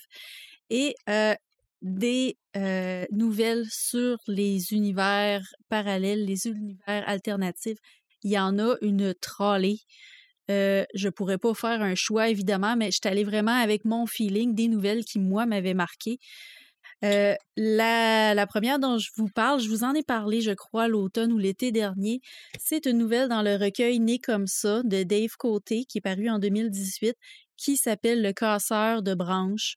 Et là, depuis tantôt, on parle de, de l'arborescence là, que Mhm. les multivers peuvent prendre. C'est vraiment une nouvelle que j'ai beaucoup aimée pour l'image qu'on avait de cet arbre-là aux multiples possibilités. Mais c'est qu'en fait, chaque, euh, chaque être humain a son arbre à lui, avec toutes ses possibilités de vie. Puis, euh, au début, ben, on suit un jeune homme qui voit une personne un peu louche dans la rue qui casse des branches après les arbres. Puis, il y a comme, c'est très Lovecraftien, l'espèce de malaise qui s'installe dans le personnage à la vue de cet homme-là. Il comprend pas qu'est-ce qu'il fait, mais il sait qu'il y a quelque chose de pas correct dans ce qu'il fait. Et l'homme va un soir l'amener dans un autre pays, faire un, voyage un peu là sur euh, un espèce de, chemin spécial. Il va l'amener voir son arbre à lui qui se trouve dans un autre pays. Le jeune homme, en revenant chez lui, veut trouver son arbre parce qu'il a, il a extrêmement peur qu'on lui fasse mal, qu'on casse les branches de l'arbre. Euh, il va aller trouver son arbre et il va vouloir le surveiller, mais il se fait dire tu peux pas surveiller ton arbre parce que regarde la branche où tu surveilles ton arbre, qu'est-ce qui se passe? Ben, t'as plus de vie si tu fais juste surveiller ton arbre. Fait qu'il est obligé de faire confiance à la vie, puis retourner vivre. Puis vraiment, j'ai trouvé que c'était tellement des belles images, la façon dont c'était apporté, l'espèce d'ambiance glauque, un peu terrifiante du début, mais qui passe vers le merveilleux en cours d'histoire. Euh, ça m'avait vraiment marqué cette histoire-là à cause de ça. Euh, oui, dans le recueil Né comme ça. La, la nouvelle s'appelle Le casseur de branches. OK, fait que c'est pas long, là. Non, non, c'est euh, Mhm. une dizaine, quinzaine de pages peut-être. Là, ça se lit quand même très bien. Puis Dave Côté, ce que j'ai aimé de ce recueil-là, c'est que Dave Côté, c'est vraiment l'auteur à lire pour découvrir des univers qui sont flyés. Lui, il- on dirait des fois, il s'impose comme pas de limite. Il est capable de partir. Je vous en avais déjà parlé de l'homme au chien, l'homme qui avait des, des chiens à la place Ouais. des, des mains. Là. Oui. C'est dans ce recueil-là aussi. là. Fait que c'est vraiment un auteur qui n'hésite pas à nous amener ailleurs. Fait que je le recommande vraiment beaucoup pour ça. Le troisième, ça fait quand même un bon moment que je l'avais lu, mais je m'en rappelais parce que ça m'avait vraiment marqué. Puis là, on revient aux dimensions dans le, dans le sens de euh, X, Y, Z. On en revient dans la dimension très simple. Ça s'appelle la troisième dimension. Ça se passe dans un réfrigérateur ou euh, qui est débranché à cause d'une panne de courant. Et euh, on est dans une colonie de bactéries. On va suivre une cellule. Et les cellules, eux, euh, ils vivent dans un univers en deux dimensions. Fait leur univers se répand, mais seulement en deux dimensions. Et puis là, on va suivre une équipe de scientifiques qui vont découvrir la troisième dimension. Ils vont faire des expérimentations. Ils vont essayer de prouver leur théorie pour prouver qu'il existe vraiment une Des troisième Cellule. les, des cellules scientifiques. Ça se passe comme dans un, un univers, comme si c'était des personnages êtres humains réels et tout. Ils ont des noms. Je pense que le, le- le personnage s'appelle Eugène.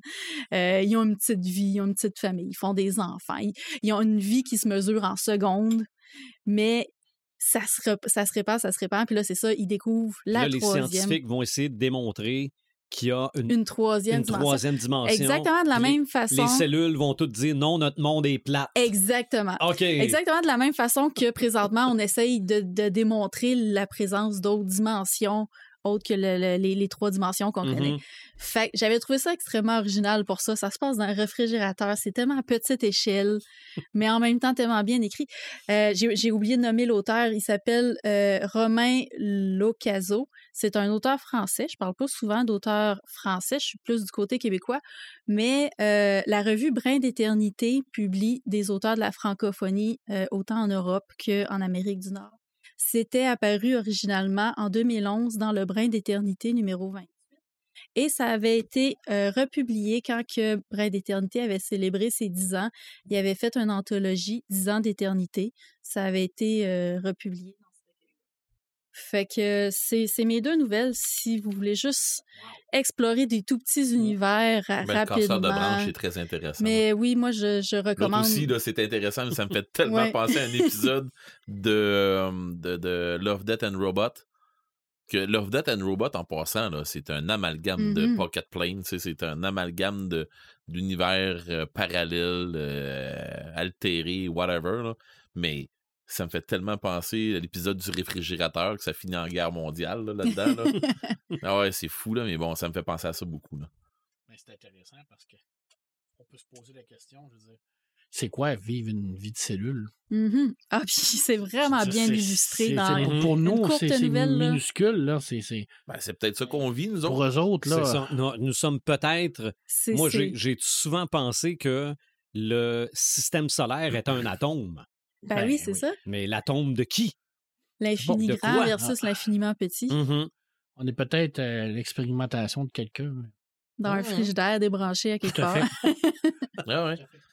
Tu te souviens, On de, le voit dans- l'avant- tu te souviens de l'histoire dans euh, la maison avec les, les, les gens qui sont poignés dans la maison qui essaient de sortir puis qui sont pas capables? Ouais. On se rend compte qu'ils sont dans une maison de poupée puis que la fille l'avait mis dans un four. Ah, non, ça, je. Non? Ben, je dis non. Ouais, c'est mais- Peut-être que je me rappelle Ah. de ça. C'est pas dans la quatrième dimension, ça? C'était dans maison de l'horreur ou les contes de l'horreur, je Ouais. crois. là. Ah non, Ouais. moi, je me, je me mêle. C'est avec Lock and Key? Non, ben ça aussi, Lock and Key, t'as des univers ouais. parallèles. Dans là, Lock and euh, Key, à un moment donné, euh, la fille Ouais. regarde dans sa maison de poupée, Ouais. puis ce qu'elle fait dans la maison de poupée se passe dans l'autre C'est maison. vrai. Ah, C'est des univers de. Mm. Ah, C'était une histoire complètement farfelue et épeurant. là. Oui.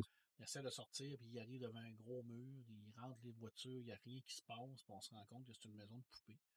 Puis c'est un univers dimensionnel où ce qu'ils vivent à l'intérieur de cette maison de poupée-là, c'est des poupées, mais pour eux autres, ils vivent leur vie. Mhm. Mais là, ils sont comme poignés là-dedans. C'est histoire de jouets. Puis à la fin, exact, on se rend compte que la maison de poupée est dans le four, puis que la fille est en train d'ouvrir le four. Ah, ça me dit vraiment de quoi. Ça va. euh, Voyons ce que ça donne. ça va, être- ça va être épeurant. Moi, ça m'a toujours foutu la trouille. Je me dis, on est dans le fond, on est en. À 25 cents près que ce soit ça, là. Mhm. Dans- C'est quoi la probabilité que ce soit. C'est pédouface, là? Mhm. Tu peux te réveiller demain Là, matin. puis- là, je commence à sentir que je vais peut-être saigner du nez. C'est comme la Matrix.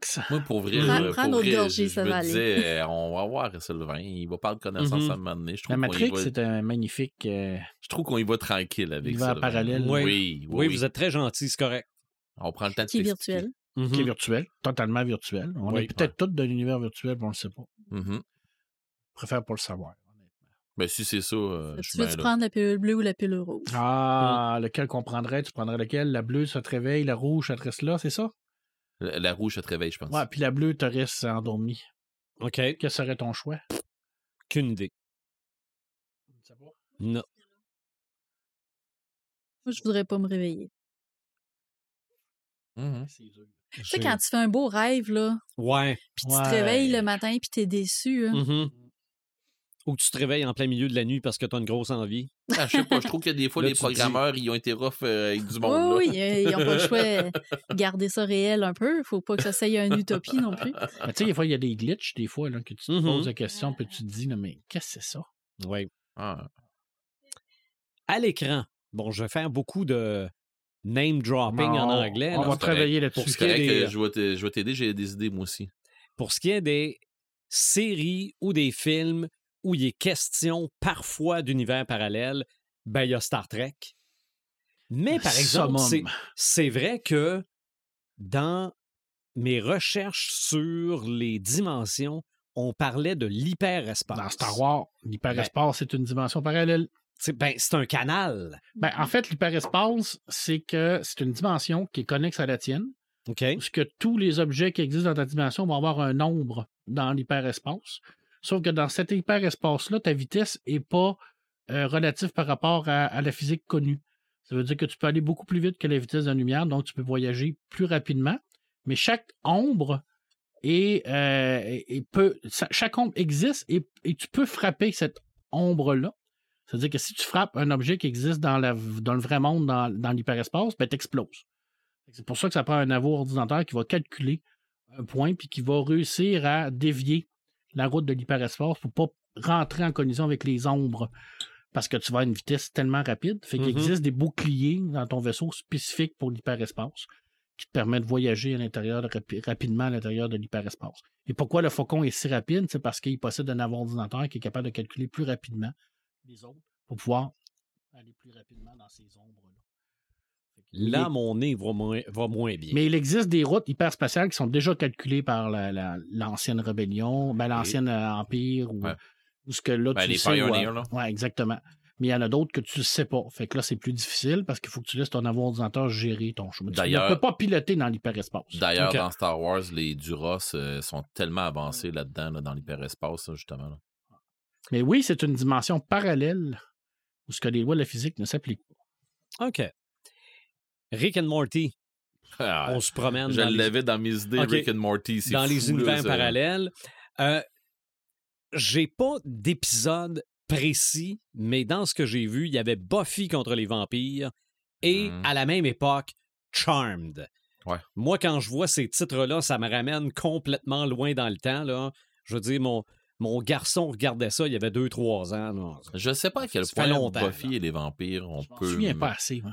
Mais moi, je les ai toutes vues. Par Mhm. contre, est-ce qu'il y a vraiment un Buffy qui euh, s'en va dans d'autres univers? Je sais pas. Ben, Dans un probablement univers ou oui. plus voyage dans le temps, peut-être? Je, la ça, sœur, j'ai pas la les... sœur de Buffy OK. qui arrive à un moment donné out of nowhere. On pense qu'elle arrive d'ailleurs, mais c'est une clé. Point barre. Elle, Ok. elle- elle est apparue, elle est pas née, elle est apparue.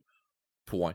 Puis ça, c'était euh, même pas pour des besoins scénaristiques, là, c'était pour des besoins, genre dans le fond, il y avait besoin de faire arriver une clé pour.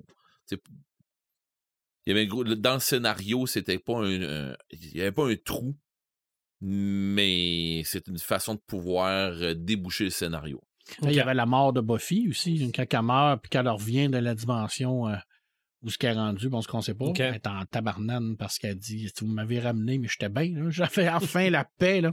Tu sais, j'avais fini, là. J'étais Mhm. tranquille, puis elle ramène, elle est en calim, là. Ah non, puis elle est Elle violente. devrait- oui, elle est violente parce qu'elle n'est pas contente, là, parce que Ok. vous, vous m'avez ramené de là, puis moi, j'étais bien là-bas, là. C'était c'était ma récompense pour tout ce que j'ai fait. Mhm. En sacrament.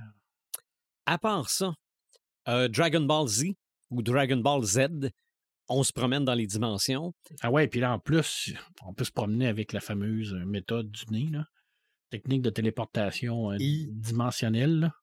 C'est que Sangoku a appris cette technique-là. C'est-à-dire que partout dans l'univers, il est capable de sentir quelqu'un avec son, son, son, euh, son- sens.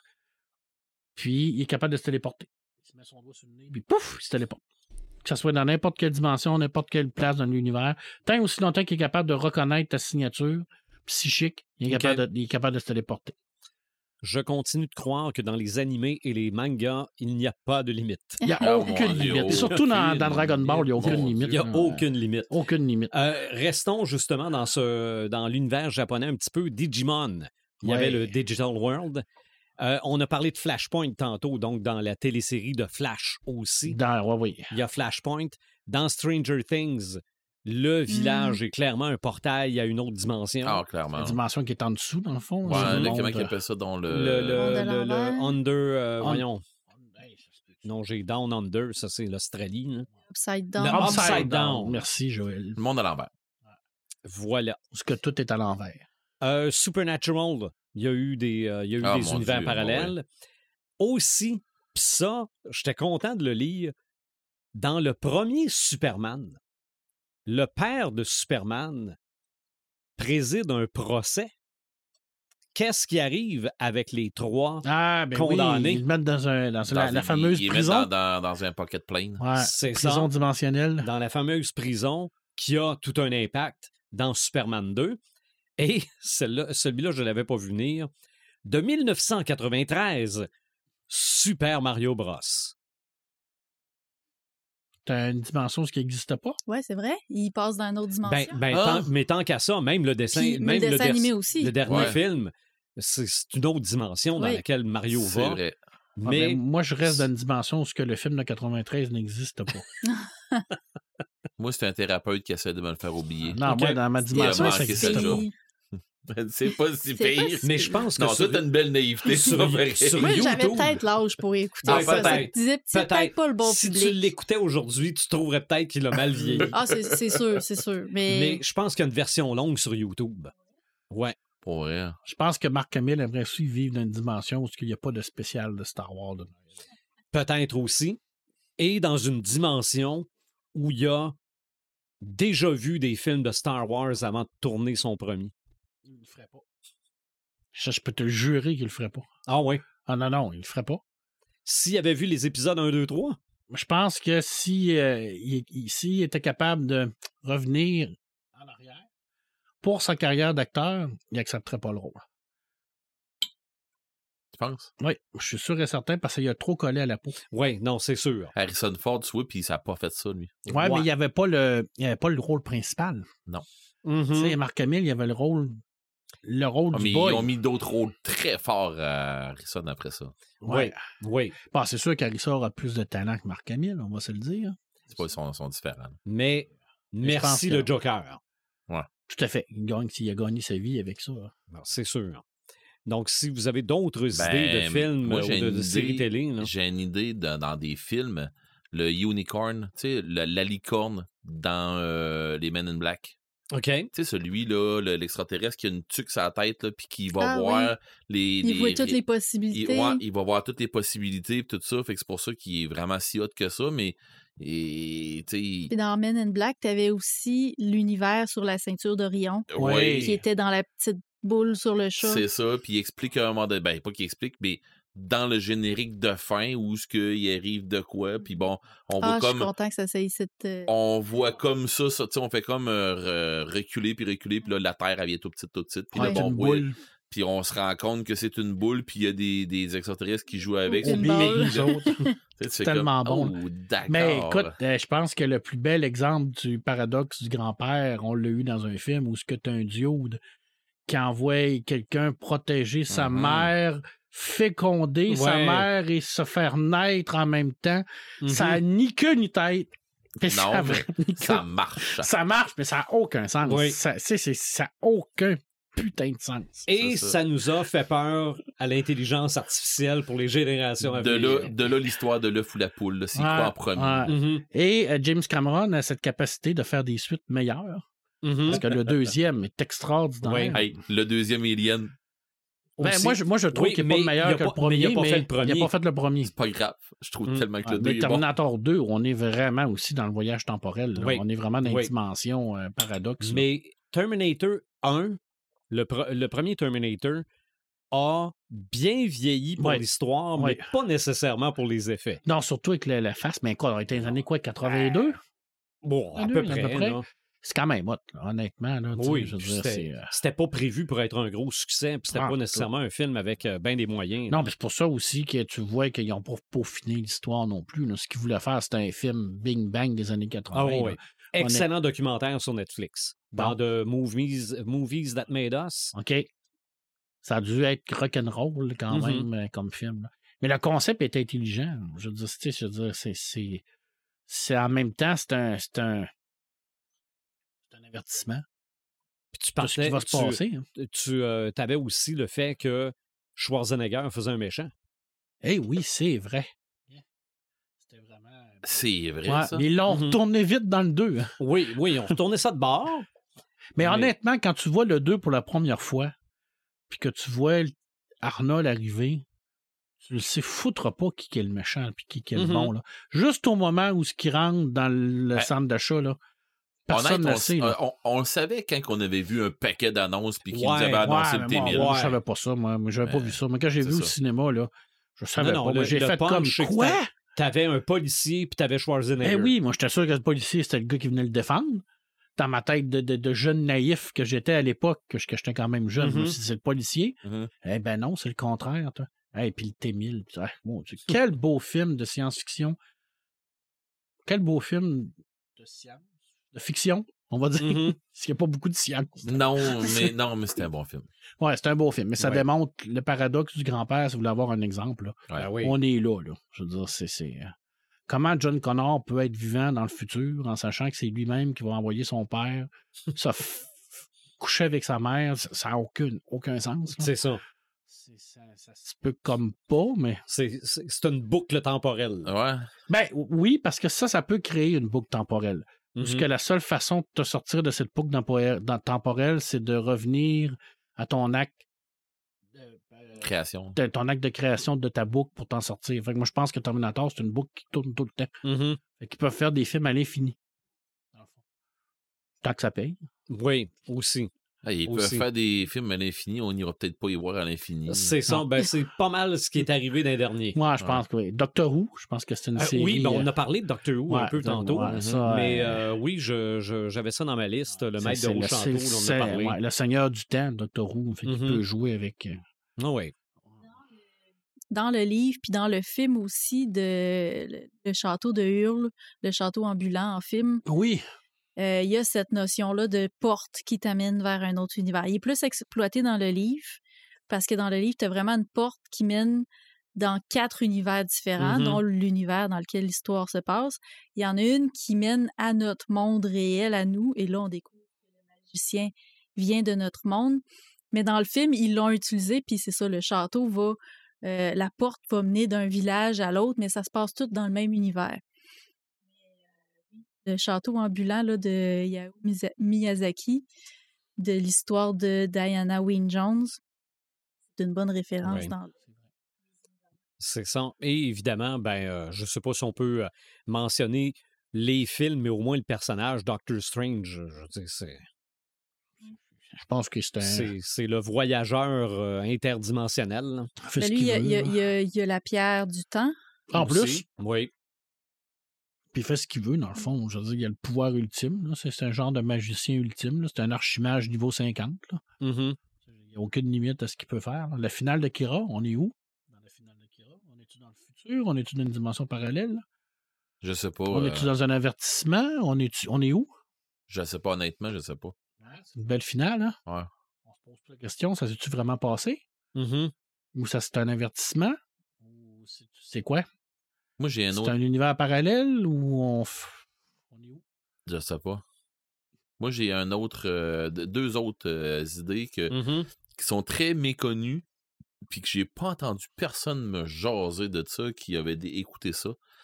Euh, c'est deux titres que je me souviens juste pas, mais c'est deux, c'est deux séries que, si je me trompe pas, je les ai vues sur Prime. Bon. Il y en a une que c'est une histoire, je pense que c'est Outland ou quelque chose comme ça. Le gars, euh, c'est un, Oui. c'est un cowboy ou quelque chose comme ça. Là, qui... Un écossais? Non, non, non, non, non. Ah, c'est pas, non, non, Outlander. Non, Non, c'est ouais, euh, ouais. c'est ça, c'est pas ça. Euh, l'histoire, c'est euh, dans le fond, le, le- le gars, c'est un fermier ou un cowboy. Là. Il a un trou sur son terrain. Puis euh, de là, Ça me dit quelque chose. hein. il fait disparaître du monde. Puis ça les envoie dans le temps, mais ailleurs. Ça les envoie vraiment carrément ailleurs, mais dans le temps. À un moment donné, il sort des trucs de ce, de, de ce trou-là, mais il sort, euh, tu sais, mettons qu'il y a un corps à part, là, euh, ben il garoche dans le trou, puis il se retrouve dans un autre dans une autre réalité ailleurs, dans un autre temps. Fait que, tu sais, c'est weird un peu. Ensuite de ça, il y a une autre série aussi que euh, un couple de personnes un peu plus âgées sont à leur retraite, puis ils découvrent que en dessous de leur cabanon, euh, il y a, une porte il y a une dimensionnelle. porte dans un- dans dimensionnelle qui l'espace. les amène sur Mars. Si je me trompe Oui, pas. je l'ai vu, ça. Tu l'as vu, Mais hein, je me me rappelle pas du nom. mais moi non plus. Puis euh, c'est weird, là, mais tu sais, à un moment donné, ils décident de. Ben là, on- ils, ils sortent tout le temps dans la même petite pièce. Le couple, c'est J.K. Simmons et Cissy Spacek. Ouais, exactement. Puis euh, ils sont tout le temps dans la même petite pièce, puis finalement, ils décident, hey, on va sortir, on s'en va en exploration, on va sortir de là, puis sortir la petite pièce, puis on va aller voir qu'est-ce qu'il y a à l'extérieur, puis c'est ça, il y a de quoi à l'extérieur. là. Euh, Ah, c'est capoté, ça. Ouais, c'est hot, Mm. ça. Fait que, tu sais, mais c'est pas. J'ai jamais vu de suite à ça. j'ai Non, jamais, euh, malheureusement. c'est ça. Il n'y a jamais eu rien au bout de ça, mais. Parce que ça finit sur un cliffhanger. Ouais, c'est ça. Je pense Pas que c'est une fin qui, est- qui est laissée à- aux spectateurs. Ouais, peut-être. So, bah, donc, c'est une, c'est une série qui n'a pas été re-signée. Là. On non, le sait pas. Je pense que c'est peut-être voulu. là. Je le sais pas. Mais Les- c'était, euh, c'était vraiment de la science-fiction. Là. C'était, euh, Tu sais, les mondes de Flynn, est-ce que ça rentre dans un, autre univers? Slider, la série Slider, les voyageurs du temps. ouais. Un paquet. Pour moi, 2001, je l'ai dit au début. La finale, c'est clairement une dimension autre. Et là, on est vraiment dans la science hard parce qu'on parle vraiment du temps. On parle de la dimension du temps. On ne sait pas ce qu'on est. Le personnage principal va jouer avec le temps. Il va être dans son futur. Il va être un plus avancé. Il va même retourner à sa naissance. Qu'est-ce que ça veut dire? Qu'est-ce que c'est quoi le message qu'on a par rapport à ça? C'est quoi la dimension qu'ils veulent nous dire? On n'en sait rien. On le sait pas. Personne ne le sait. C'est magique en même temps. Mhm. Je pense que c'est. c'est- c'est- Pouvoir cosmique. Ouais, effectivement. Mais on ne sait pas non plus les antagonistes. Non, il explique pas grand-chose. Tu sais, je veux dire, c'est. Puis en les- plus, les- euh, Sébastien, c'est le père d'Alexandre, est un fan de, de ce film-là. là. Le que, monolithe qui l'a mis là. On sait pas. OK. Aucune idée. Tout est, tout est, est porté à l'interprétation. euh, Exact. c'est ça. Mais à la fin, il voyage clairement dans une dimension parallèle. là. On ne sait pas où, on ne sait pas quand. Interstellar joue un peu aussi là-dessus. Ouais. Ouais. Une dimension parallèle. Inception, on a parlé d'enfant des dimensions du rêve. Ben, les dimensions onériques, là. Une dimension onérique. Ça, je vous en parlais tantôt d'un jeu, euh, des dimensions dans, dans Inception, on est dans les niveaux de rêve. Là. Un niveau, deux niveaux, trois niveaux, quatre niveaux de rêve. Là. Ah, hein? Oui, ça un moment commence à être là, compliqué, là, il est complexe, là, je veux dire, euh, un rêveur qui rêve dans un rêve, là, t'es dans quel rêve, tu le sais plus, Non, mais là. ils viennent, de, ils viennent profond. Là, je veux dire, euh, euh, moi, je suis dans le rêve de Joël, puis Joël est dans le rêve d'Éric, puis Éric est dans le rêve de, de, de Sylvain, fait que moi, dans le fond, je suis dans, Sylvain le- dans, ton, dans son troisième rêve. fait que moi, dans le fond, je suis dans le rêve de Joël, d'Éric et de Sylvain en même temps, je veux dire, c'est, c'est à Ouais. être complexe, là? Ah non. Puis chaque temps, il, il change, mais c'est des dimensions, Mhm. dimensions oniriques. on rêve, des fois, nos rêves ont tendance à se superposer. Oui. Tu sais, des fois, tu rêves à des affaires qui sont comme tellement mélangées, fuckées pour pas dire, Mhm. mais tellement mélangées, mais quand tu prends le temps d'y réfléchir, tu fais comme vraiment, j'étais dans un rêve, dans un rêve, dans un autre rêve. Oui. Ah. C'est, ça, Un c'est bel ton propre rêve à toi. Imagine-toi si tu as le pouvoir de créer ces De rêves-là. rentrer dans les rêves des comme autres. eux le font, hein, dans le fond, parce que c'est ça qu'ils font. Ils créent des rêves à l'intérieur. Veux dire, euh, Ah non, c'est. Euh, Ce film-là, il est tellement génial. Là. Et Lovecraft, c'est le plus grand créateur de rêves qu'il y a pour Ouais, lui, il est fort. D'ailleurs, je pense qu'il n'est pas réellement mort. hein. Il, OK. il est parti dans son rêve onirique. Il est dans une autre dimension. Il est dans une autre Hmm, dimension. dimension de, de onirique. Il est lost, lost in time and space. C'est une time and space.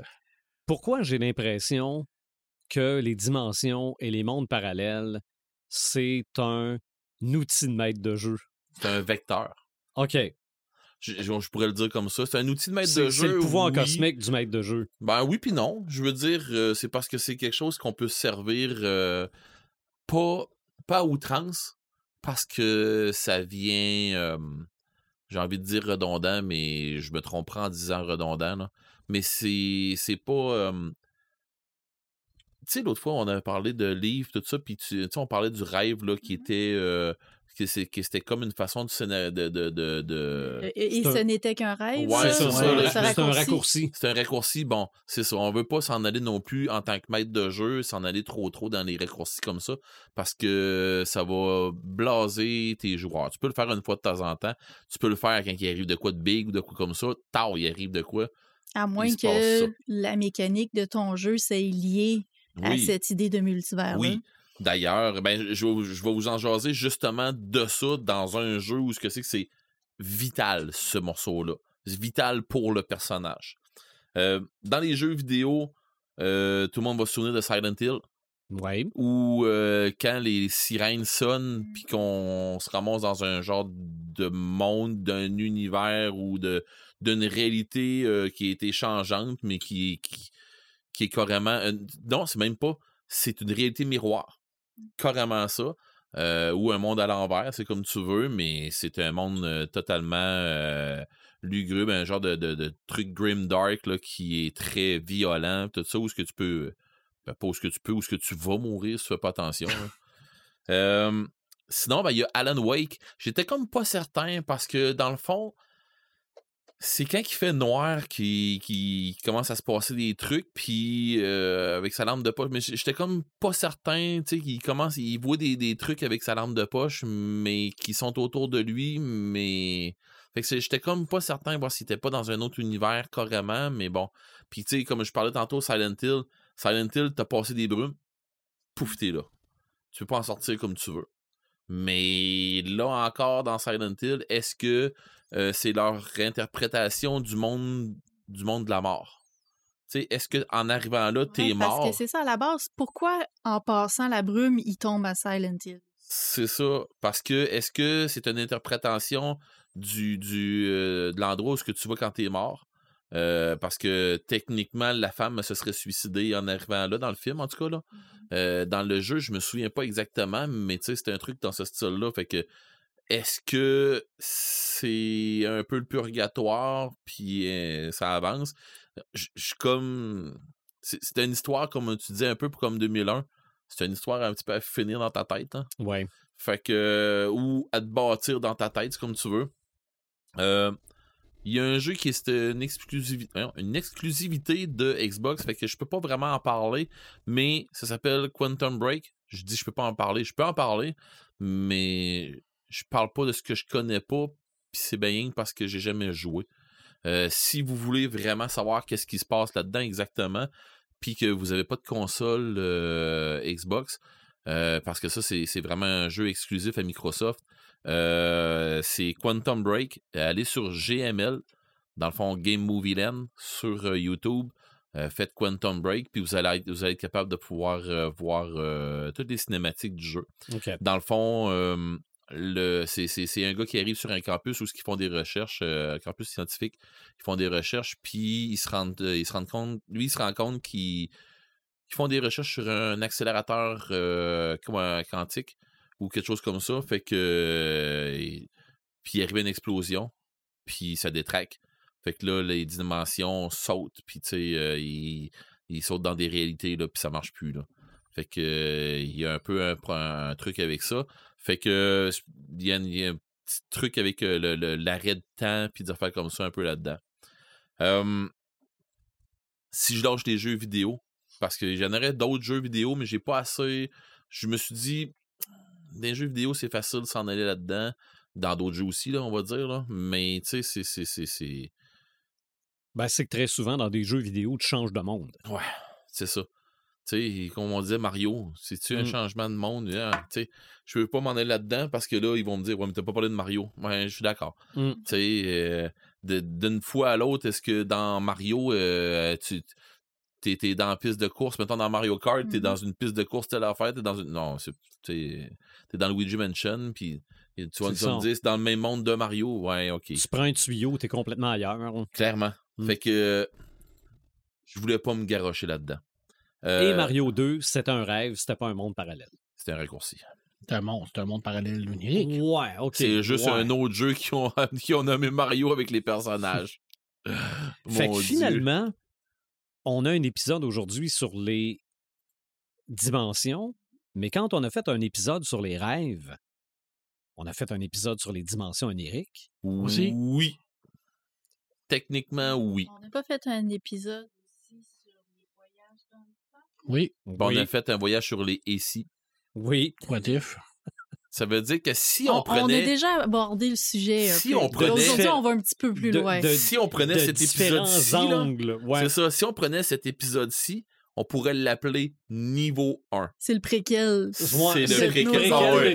Ah ouais, c'est bon ça. Mon Joël, c'est tellement bon.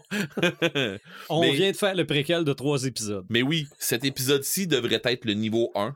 Après ça, t'as le niveau 2 qui est ici, mettons. Après Mhm. ça, t'as le niveau 3 Voyage dans qui temps. voyage dans le temps. Et t'as Le le niveau niveau, 4. 4. qui est voyage en Les rêves. Les rêves. Ouais. Fait que, tu sais, OK. écoutez-les dans ce, dans, dans ce sens-là. Tu savais pas hein, que tu faisais des préquels. Oh, T'aimes tellement pas ça en plus.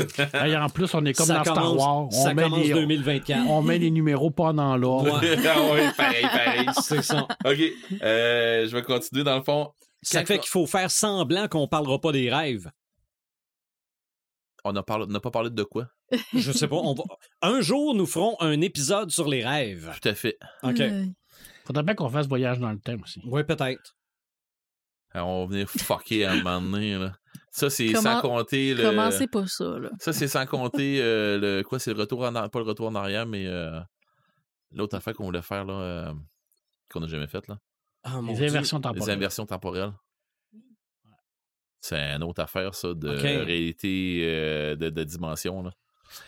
La réalité virtuelle, on en a fait aussi un? Euh, oui, mais on n'a pas fait de la réalité augmentée.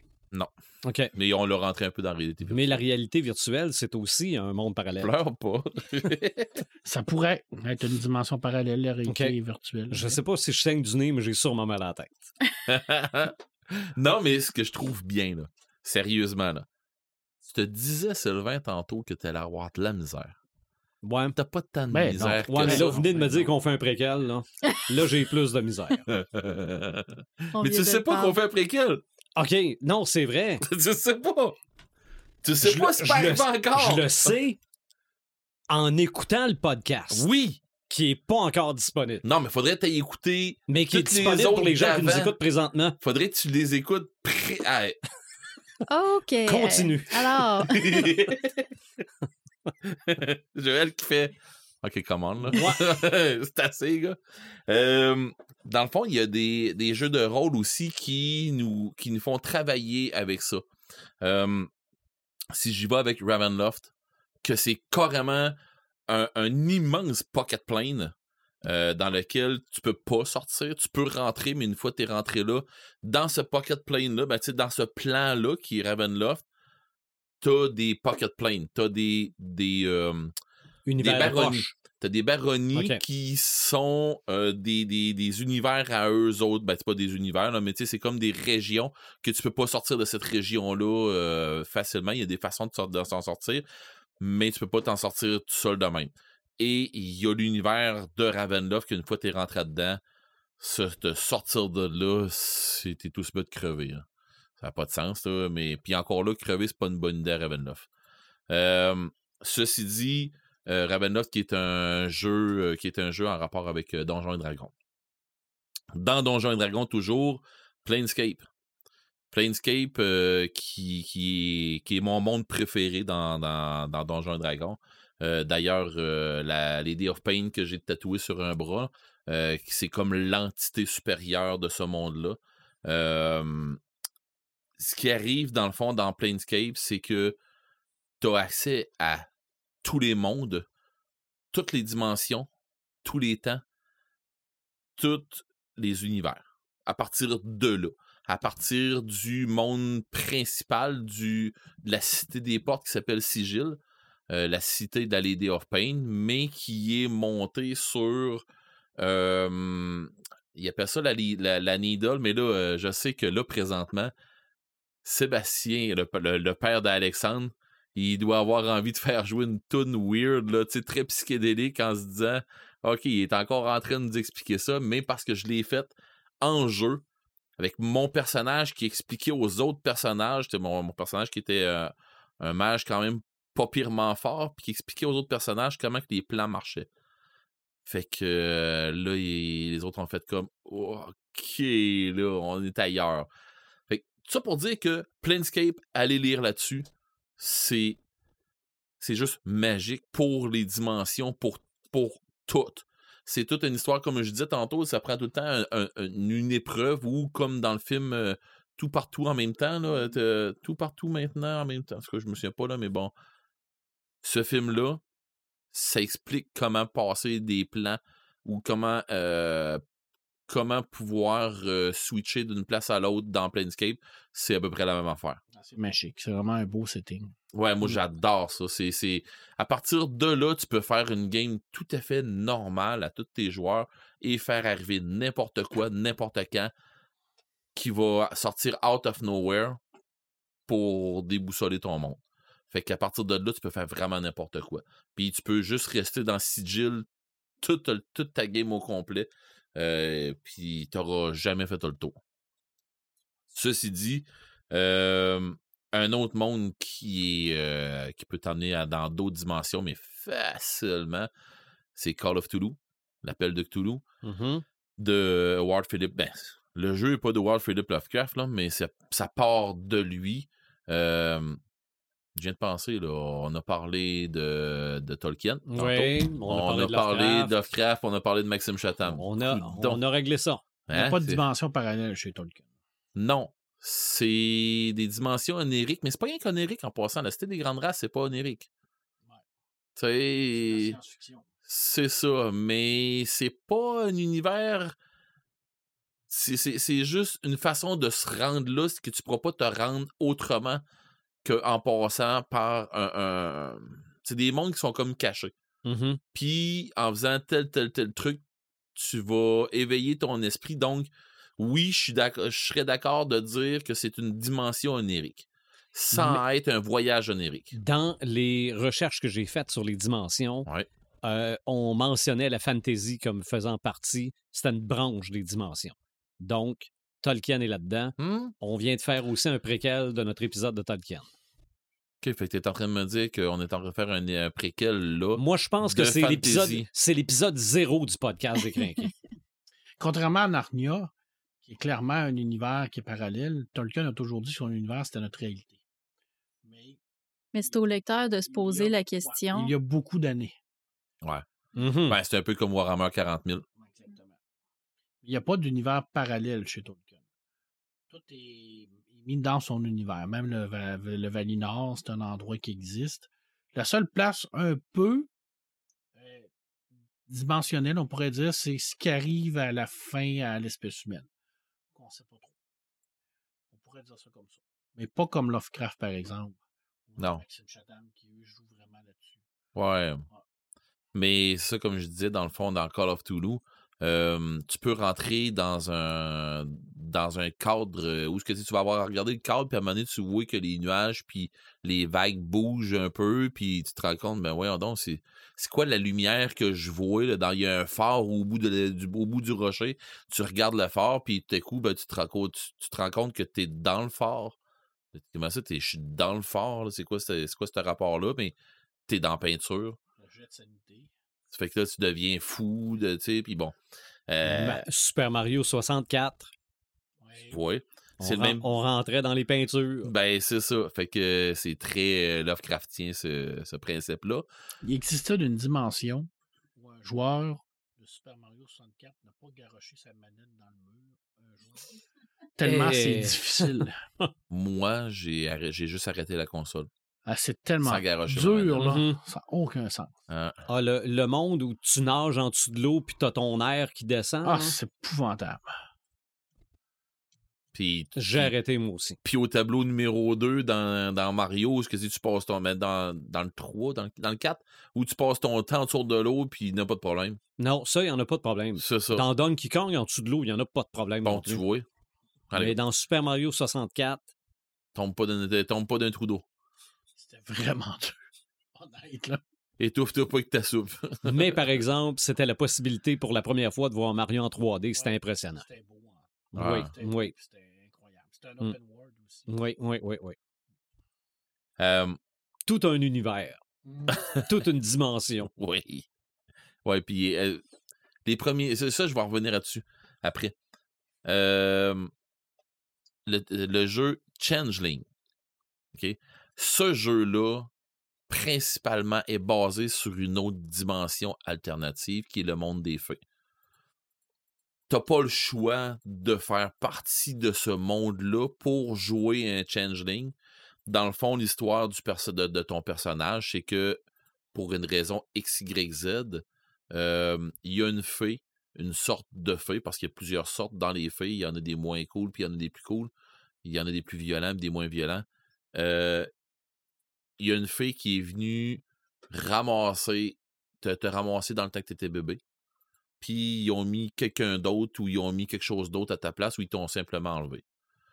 Euh, la joke, c'est que à partir de là, ben, tu as été élevé comme une fée, tu es devenu une fée, puis ainsi de suite. Et euh, tu développes des pouvoirs, tout ça. Puis c'est un peu dans, c'est dans le même monde que Vampire, que Werewolf. Dans le même monde que. Mais c'est aussi le même principe que le lutin avec Will Ferrell. Oui, ça que je pensais. Ouais. ouais. Qui est un beau monde parallèle. Mhm. Mhm. Oui. Mais ce monde-là est pas mal plus cool que le lutin dans Wood avec Will Ferrell. Mais bon, Arrête, tu peux manger full de stock, t'as même pas mal au ventre. ça dépend. Si, si t'es un Red Cap, oui, t'as raison. Euh, ceci dit, euh, dans le fond, euh, ce monde-là est fait que euh, c'est dans le même monde que, comme je disais, de World of Darkness, là, avec euh, les vampires, les loups-garous, les mages, les euh, prométhéennes, puis des affaires comme ça. là. Le même principe, les raids aussi, puis tout ça. Le même principe que ça, les hunters aussi. Euh, mais dans ce monde-là, avec les, changelings, ils développent des façons de pouvoir se promener entre les deux mondes. Le monde des saisons, c'est dans le fond le monde, euh, le monde fantastique des fées, où euh, chaque, saison a comme sa royauté, puis ainsi de suite. Mais dans ce monde-là, quand tu joues, quand tu joues dans Changeling, ben c'est ça, tu reviens dans le monde normal et tu joues ton Changeling dans le monde normal où le monde, dans le fond, dans ce monde-là où le monde des fées est très, ben, pas terne, mais c'est un monde très terne comparé à la luminosité puis euh, le côté enchantement que tu as dans ton monde d'où ce que tu viens en étant fée.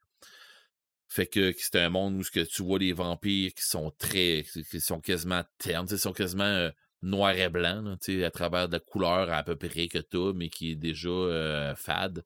Fait que, tu sais, il y a un paquet de trucs comme ça que tu, tu, tu vas voir, puis tout. C'est de la façon d'emmener ton... C'est de la façon de ton maître de jeu. Euh, puis je devrais pas dire maître de jeu dans ce setting-là, parce que c'est pas un maître de jeu. Dans World of Darkness, c'est un storyteller. Donc, comme moi, je suis un storyteller depuis que, que je suis maître de jeu, mais bon. Ça, on a déjà fait, on a déjà jasé de ça Oui. dans d'autres affaires. Je trouve ça bien parce que, tu sais, Ah, on, fait, on fait le résumé de plein d'épisodes en même temps. c'est vrai, hein? Euh, dans le fond, dans ce monde-là, ce qui est. On fait du voyage dans le temps. Ce qui est dans ce monde-là, c'est qu'on joue. On, on- on peut jouer autant dans une dimension. ben, je, suis dé- je- je suis désolé, Joël. On joue dans un, dans un univers ou dans un autre, mais tu peux jouer entre les deux. Euh, et ça te prend comme des portes pour passer d'une place à l'autre, dont une épreuve encore. C'est pour ça que c'est pour ça que je vous dis, euh, il y a une façon d'ouvrir, euh, de, de, de, de passer d'un univers à l'autre. Qu'est-ce qui dit que c'est pas ça que ça prend justement pour avoir, pour être capable de, passer d'un univers à l'autre, si c'était pas une épreuve X, Y, Z? Qui fait que ça nous ouvre euh, l'esprit à un autre monde ou que ça va nous ouvrir physiquement la voie d'un autre monde ou d'un autre univers, quelque chose comme ça. On sait juste pas des fois euh, la façon de faire, mais bon. euh, je tombe dans des. j'ai trop vu de films. On parlait tantôt de gaming puis tout ça. Le gaming, entre autres, c'est une belle façon, comme tu disais tantôt, j'ai bien aimé euh, ta- ta- ta- ton image avec euh, la lecture, que c'est une belle façon de pouvoir euh, te, lancer dans un autre monde. Ben, le gaming en tant que tel, le- les jeux vidéo, ben, pendant que tu es en train de jouer à un jeu vidéo, ben, ben souvent, tu es le personnage qui est à la télévision que tu contrôles, puis ainsi de suite. Tu rentres dans les aventures de ce personnage-là. Tu rentres dans les aventures de Mario Bros qui, qui va faire tel tel truc pour sauver la princesse, puis ainsi de suite. Ou euh, je sais pas si on fait un nouveau Mario ou ce que c'est tu sauves la princesse, puis la princesse te sauve. Là. Je sais pas, mais bon. Il y a ce que moi j'adore. J'adore énormément. J'aimerais ça aimer encore plus la- la lecture que ça, parce que pour vrai, la lecture, ma problématique, moi, de la lecture, c'est que j'ai trop d'imagination. Fait qu'en lisant, je, je, je, je tombe dans ma tête, puis je pars dans mon. Comment? Tu lis plus. J'ai ça, je lis, mais je lis plus. Fait Mm. que je, je vis dans ma tête l- ce qui se passe dans l'histoire. Fait que, tu sais, je, je viens de tomber. C'est ça, c'est un problème, c'est que je viens de tomber dans cet univers-là. Puis là, je me dis, tiens, hey, t'as un peu là. Recommence euh, où est-ce que j'ai été rendu? Fait que. Ouais, moi, je, je lis avant de me coucher. Là. puis c'est de même. quand, quand je me rends compte que ce que j'ai lu, c'est pas ce qui est écrit, là, C'est le Ben, le- coucher. c'est c'est le temps là- que j'arrête. C'est là que tu te dis, OK, je On ferme la là. lumière. C'est ça. Mm. Mais c'est une belle façon de pouvoir s'évader dans un autre univers. Moi, j'aime beaucoup la peinture parce que justement, pendant que mes filles me le disent, là, dis pas pendant que tu es en train de peindre, là, On a la paix. non, c'est pas ça. Il dit pendant que tu es en train de peindre, tu es ailleurs. Ça paraît Oui, que ben oui, ben oui, ben oui. Je suis concentré là, au même titre que probablement que Joël qui est en train d'écrire, au même titre que Marc qui est en train de préparer une game. au- Peu importe, t'as En- un En art, termes sportifs, on dit être dans la zone. c'est ça. Et c'est pas parce que je suis un sportif. Non, non, mais, Arrête, t'es mais un je champion comprends. du NBA. Ah oui, c'est vrai. Dans un monde parallèle. Dans une autre dimension. T'oublies vite. En tout cas, Dans, dans une autre dimension, j'ai d'autres dimensions. probablement. Puis, euh, c'est ça. Fait que dans le fond, les- beaucoup de formes d'art vont aider euh, à t'envoyer dans un autre univers. Qui vont. euh, Dans le fond, c'est pas bien ben compliqué, là. Être dans un autre univers, là, il faut rien que tu l'imagines pour y aller. Mhm. Fait que ça m'amène à, ma- à, ma- à mon dernier point, les grandeurs nature. Ou la, la merveilleuse place où on n'est plus nous autres, où ce qui se passe là a aucunement rapport avec notre vie réelle. Et aucune conséquence, à part peut-être quelques bleus. Encore là. tu sais, c'est ça. Fait que, tu sais, si tu te blesses réellement dans un grandeur nature, ben, t'as des conséquences réelles dans le monde après. Mais ce que je veux dire par là, c'est que t'oublies qui t'es rendu. Ben, t'oublies. On s'entend, là. Tu sais, un temps soit peu que t'aies souhaité dans ton personnage puis que tu débarques pas, là. Mais si tu es dedans, ben, tu sais, Sylvain, tu l'as vécu. Oui. Autour de la table, je pense, ben moi, je le vis, je, je le vis régulièrement. Toi, tu l'as vécu. Marc l'a déjà vécu. T'as-tu déjà fait un grandeur nature? T'as-tu déjà fait quelque chose dans ce style-là? Ben, des, des jeux de rôle, mais je suis pas tant embarquée dans un personnage. OK. C'est plus ça qui m'arrêtait. Mais quand t'écris, Mais oui, quand j'écris, puis je, je, je nie pas qu'il y a le- l'effet d'immersion dans un jeu, dans un grandeur nature qui est assez exceptionnel, mhm, mais j'y vais plus avec les mots que, Parce que avec l'action. tu vois, Sylvain, il se disait un peu la même affaire. Mhm. Quand t'étais arrivé là-bas, c'était plus la même affaire. mais quelques minutes d'adaptation. Non, euh, je te l'accorde. Je te l'accorde. Mais oui. Mais oui, Oui. hein. C'est ça. Oui, T'es, t'es- t'es embarqué là-dedans, Mhm. paf, c'est, c'est- Sylvain, il n'existe plus, là. non. Tu sais, c'était. euh, comment donc? Euh, casse-couille. Casse-couille. ah oui, mais pour vrai, là, c'était J'aurais, ça, ça aurait mérité un petit peu plus de, de, de travail. de, travail, de, de- conception de personnage. Oui. Mais pour une première expérience, Hey, c'était correct. Tu t'es assis avec du monde, puis ils t'ont jasé, puis t'étais dedans, là. oui.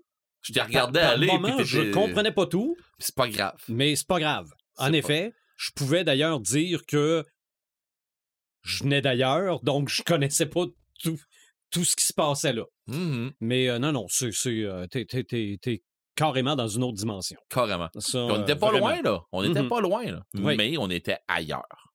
Fait que les gens qui comprennent, qui, qui, qui, qui voudraient avoir une idée d'une autre dimension, un grandeur nature, ça te donne une méchante idée d'une Mhm. autre dimension. Un temps soit peu, comme je disais, que tu rentres dans le jeu. Oui. Ben, à partir de là, euh, t'as peur de mourir, t'as peur de ce qui arrive autour de toi, tu t'es, t'es, t'es sénère de ce qui se passe, t'as. euh, tu sais, j'ai- déjà braillé dans un GN. Mhm. Tu sais, puis j'ai déjà ri. euh, tu sais, tu passes par toutes les émotions là-dedans. Tu... C'est ça. Mais euh, c'est ça. Tu te retrouves devant un dragon qui est Qui est pas un probablement dragon. pas là, là. C'est ça, qui est pas un Mais dragon. T'as mais, peur comme s'il y en avait un vrai. Tu sais, on est allé chercher, nous autres. euh, Tu sais, je suis- un chasseur de créatures dans, un, dans Kraken, justement. Ben, on est allé chercher mon mentor, qui était un autre chasseur, mais qui, lui, il chassait des vampires. Moi et tout, j'étais en train d'en chasser. Et on est allé chercher. on est allé le chercher.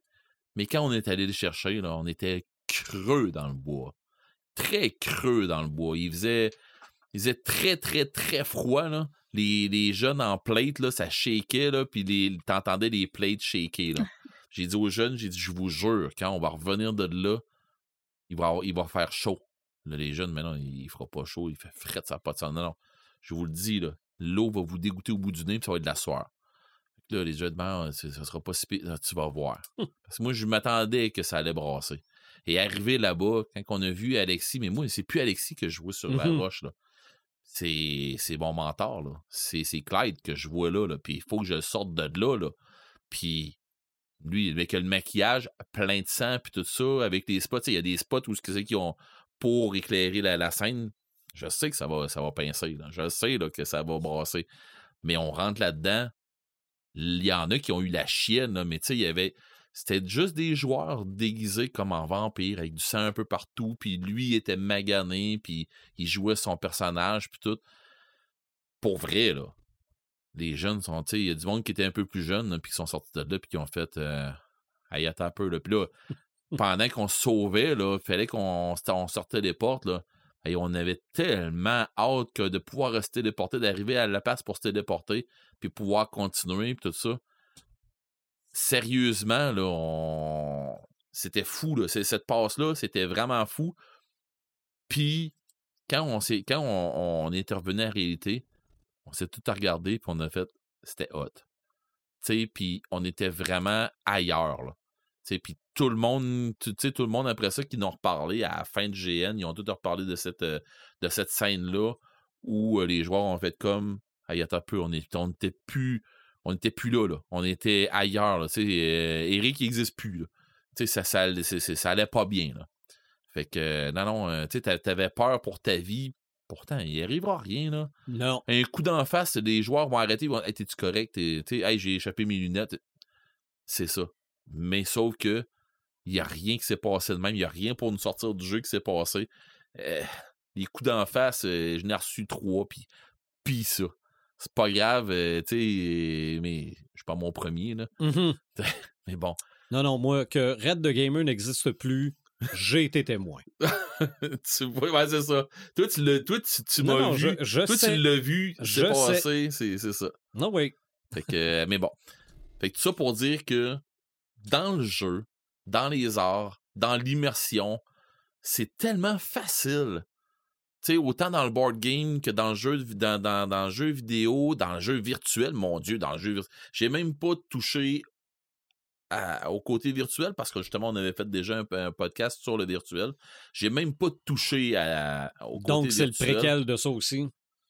En plus. Mhm. Mais non, mais je vous dis, j'ai même pas touché, puis imagine donc, on s'en va ailleurs.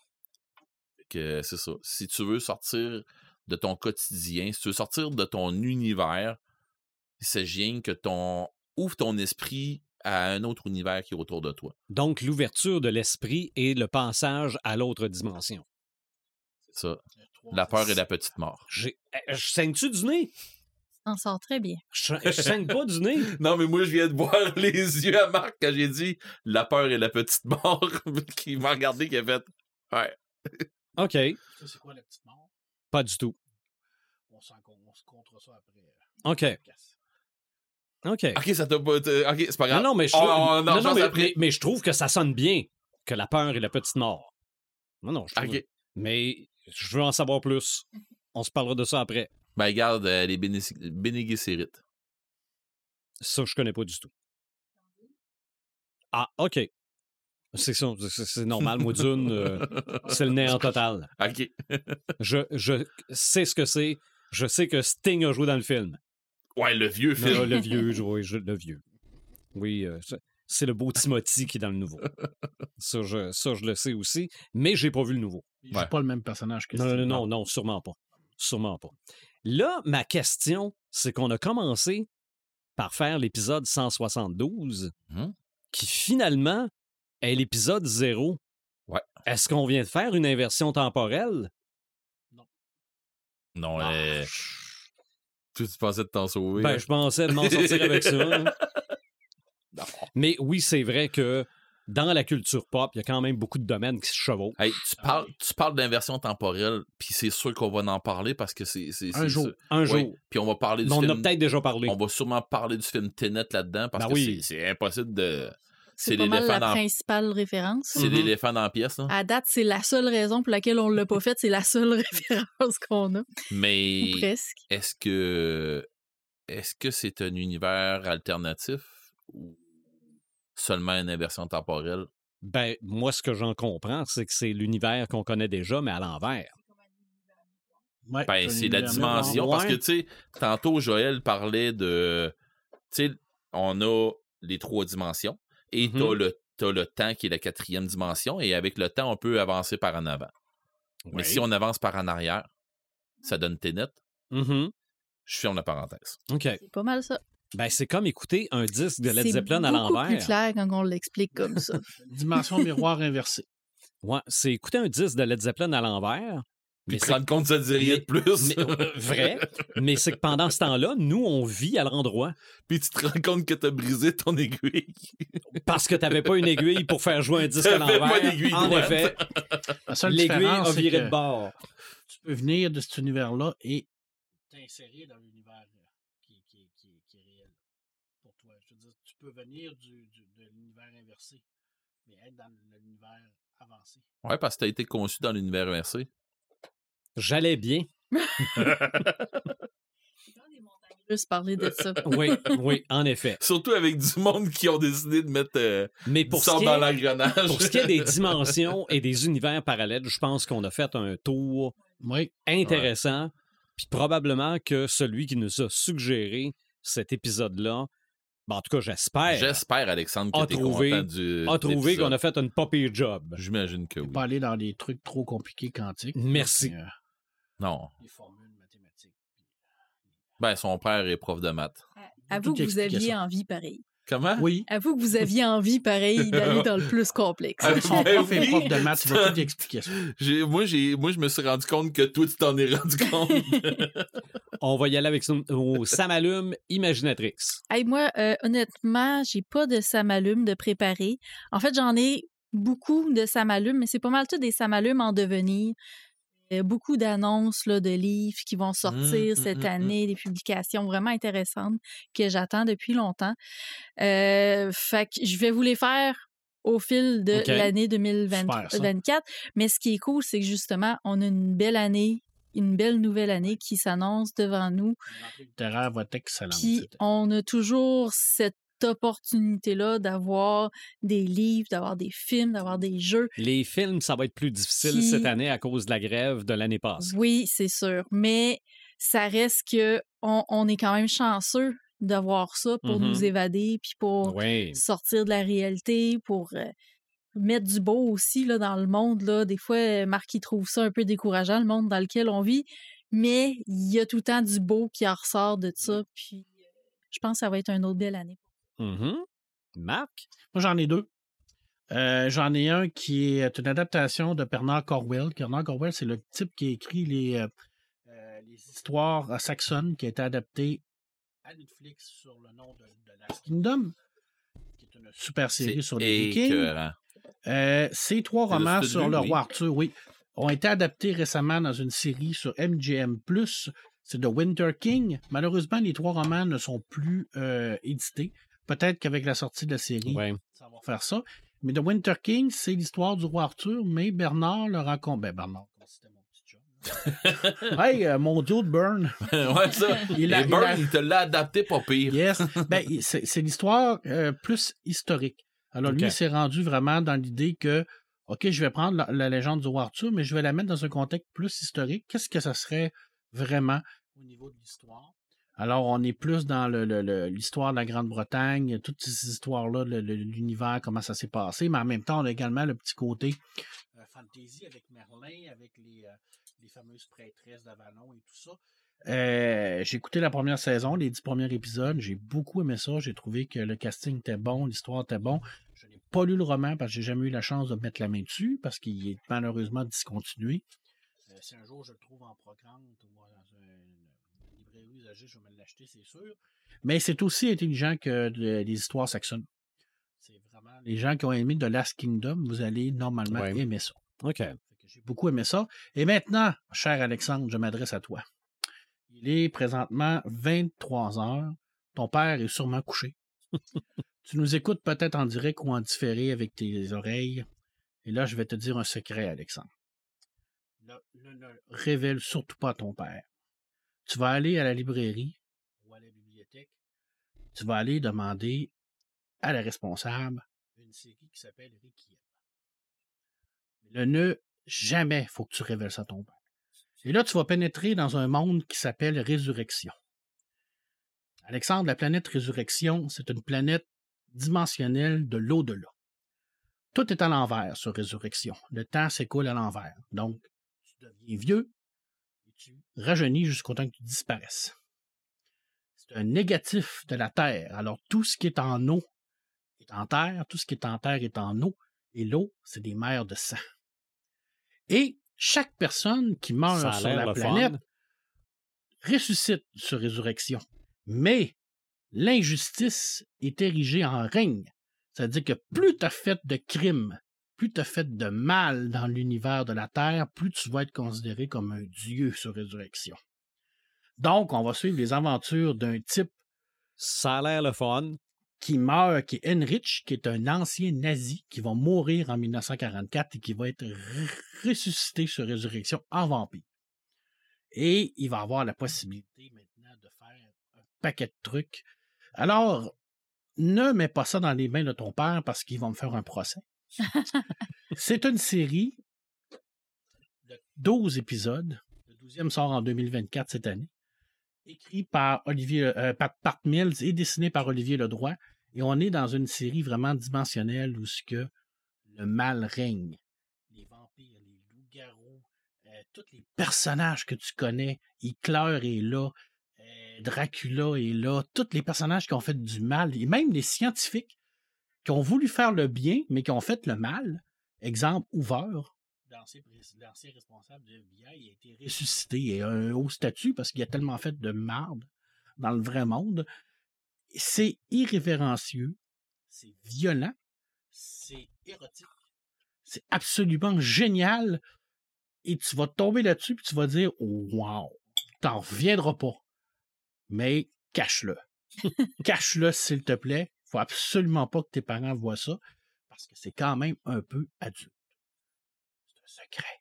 OK. OK. Un secret. Requiem, 12 tomes. C'est publié. 12 tomes, c'est dur à cacher. hein. Ouais, tu commences par un. C'est chez Glénat. Le 12e va sortir cette année. Le 13e, normalement, qui va être la finale en 2025. Olivier le droit travaille dessus et tu vas avoir une révélation. Je peux te jurer que ça va marquer ta vie de lecteur à jamais. OK. En bien. C'est violent, c'est intelligent. Cet univers Ça te permet de te défouler dans ta tête, puis après ça, t'es calme dans le Oui, et en même temps, tu te dis que même si tu as fait le plus grand mal possible, tu même pas puni dans l'au-delà, tu es récompensé. Ah, bon. Fait que c'est encore plus enrageant. Mais quand ça se passe à l'envers, là, tu sais, ils, ils, ils com- euh, ils commencent vieux, ils rajeunissent. Oui. Quand ils reviennent à la naissance, est-ce qu'ils renaissent? OK, c'est la fin. C'est la fin. Sauf que tu as certains grands personnages qui reçoivent ce qu'ils appellent le baiser de la mort ou le baiser des ténèbres. Exemple, euh, t'as Elisabeth Bartory, t'as Néron, euh, t'as Attila, le Hunt. Toutes les, les, tu les Mhm, mhm, badass, là, eux autres, ils restent comme ça tout le temps. OK. Mais il y a les lémures. Les lémures, c'est toutes les personnes à lesquelles tu fait du tort dans le vrai monde. Techniquement, les lémurs, c'est des, des, des diables, des, des, des démons, mais mineurs. Ben. Là-dedans, c'est tous des gens à qui tu as fait le mal, que tu as tué sur la planète Terre, reviennent dans les murs te hanter. Et c'est la guerre entre les vampires et les lémures, entre le mal et le bien. Il y a de l'espoir. OK. C'est pas des petits démons là-dedans, les lémures. Des- Ouais, mais je veux dire, euh, comme e- exemple dans Donjon, des lémures, c'est c'est. tout est- comme tout est inversé, les lémures deviennent des créatures du bien à l'intérieur de tout ça. OK. Alors, bref, c'est une superbe série. Parcimonie. Ouais, c'est ça. Apprendre avec. euh, Commence par le tome 1, tu vas voir. OK. Sébastien, écoute pas ça. Moi, deux, ça m'allume. Le premier, je vous ramène à la journée où j'achète un livre québécois. Bon, je vous en ai déjà parlé parce que je suis allé rencontrer Joël avec ma blonde puis plein d'autres autrices. Et cette journée-là, ben, on commence à jaser à une autrice, on jase avec l'autre. Ah, tiens, on achète un livre d'une autrice, on achète l'autre, on revient aux premières, on achète des livres. Puis là, on va voir Joël, mais ces livres, je les ai. Là, ben, j'en achète un, je le fais autographier pour ma mère pour Noël. Donc, je lui ai donné à l'aube des géants pour Noël. Compte le lire, mais ma mère, grande lectrice, évidemment, a sa pile de livres qui. euh, Elle a, elle a une pile of shame. oui, mais, mais d'habitude, je J'en passe au ai une de- passe au j'en ai travail. une de elle, elle- elle est pas off shame. Elle, elle, passe au travail. Sauf que j'ai su que c'est mon père qui l'a lu. Ah ouais? Ah, le livre oui. de Joël au complet, a bien aimé ça. Donc, ça m'allume de te dire ça, que mon père, le paternel, a Oh, trouvé ben, que contente Hey, le, le- ça. à l'autre Ok, des géants, c'était, c'était très bien, a conseillé à ma mère de le lire. Bon, ben voilà, ça c'est... euh, j'étais, j'étais très content, j'ai appris ça cette semaine. C'est nice. Et l'autre, ça m'allume, c'est une série sur Netflix qui s'appelle Chargé à bloc. Attends OK? un peu, C'est quoi donc ça? Chargé à bloc, c'est une équipe du FBI qui doit désamorcer une bombe nucléaire à Las Vegas. Réussi, bon, il y a, l'équipe qui euh, surveille les méchants et t'as le désamorceur qui est, ça je l'ai appris après, euh, l'acteur C. Thomas Howell, qui a été très populaire dans les films pour ados dans les années 80 avec Rob Lowe, avec euh, Patrick Swayze, avec euh, Emilio Estevez. Je pense qu'ils ont même tous joué dans le même film ensemble. Warrior, je pense que ça s'appelait le film. Là. J'ai aucune idée. Mais là, évidemment, il y a, il y a au moins 40 ans de plus. là. Il y a les cheveux longs, blancs, la barbe, il est complètement débile. Donc, l'histoire commence, ils désamorcent la bombe, ils ont sauvé Las Vegas, ils partent sur le party, là, mais pas à peu près. Pour se faire dire, genre à 3 heures du matin, c'était pas la vraie bombe. Il vous reste 9 heures. Mais sont fraisés, là. OK. Ça, ça a aucun bon sens. Donc, c'est c'est un mélange entre 24 heures chrono, euh, Comment ça s'appelle? chargé à bloc, Chargé à bloc. Fast and Furious, euh, au lendemain de veille, euh, l'arme fatale. OK? Ça, ça ressemble à des films d'action des années 80. J'aurais tendance à vous dire que ça n'a ni queue ni tête, mais c'est faux parce que des queues, il y en a. OK? Non, non, ça. Il y a. Tout ce qui peut sortir d'un corps est là-dedans. Je te dis ça comme ça, OK? Non. Mais c'est pour Alexandre. Le- Non. Non, OK. Non. Je ça, pense- c'est je non, pense- Je Alexandre. pense que c'est 18, 18 ans et plus, là. Mais ça. Non, tu regardes ça et tu te dis, mais ça n'a pas de. Ah, la, la, la Casa de Papel, OK? La Casa de Papel, ouais. là, tu regardes ça et tu te dis, non, mais ça se peut pas, là. OK? Sauf que la Casa de Papel, c'est sérieux. Oui, mais c'est structuré en plus. Tu fais comme. Tab. Mais ça, là, c'est.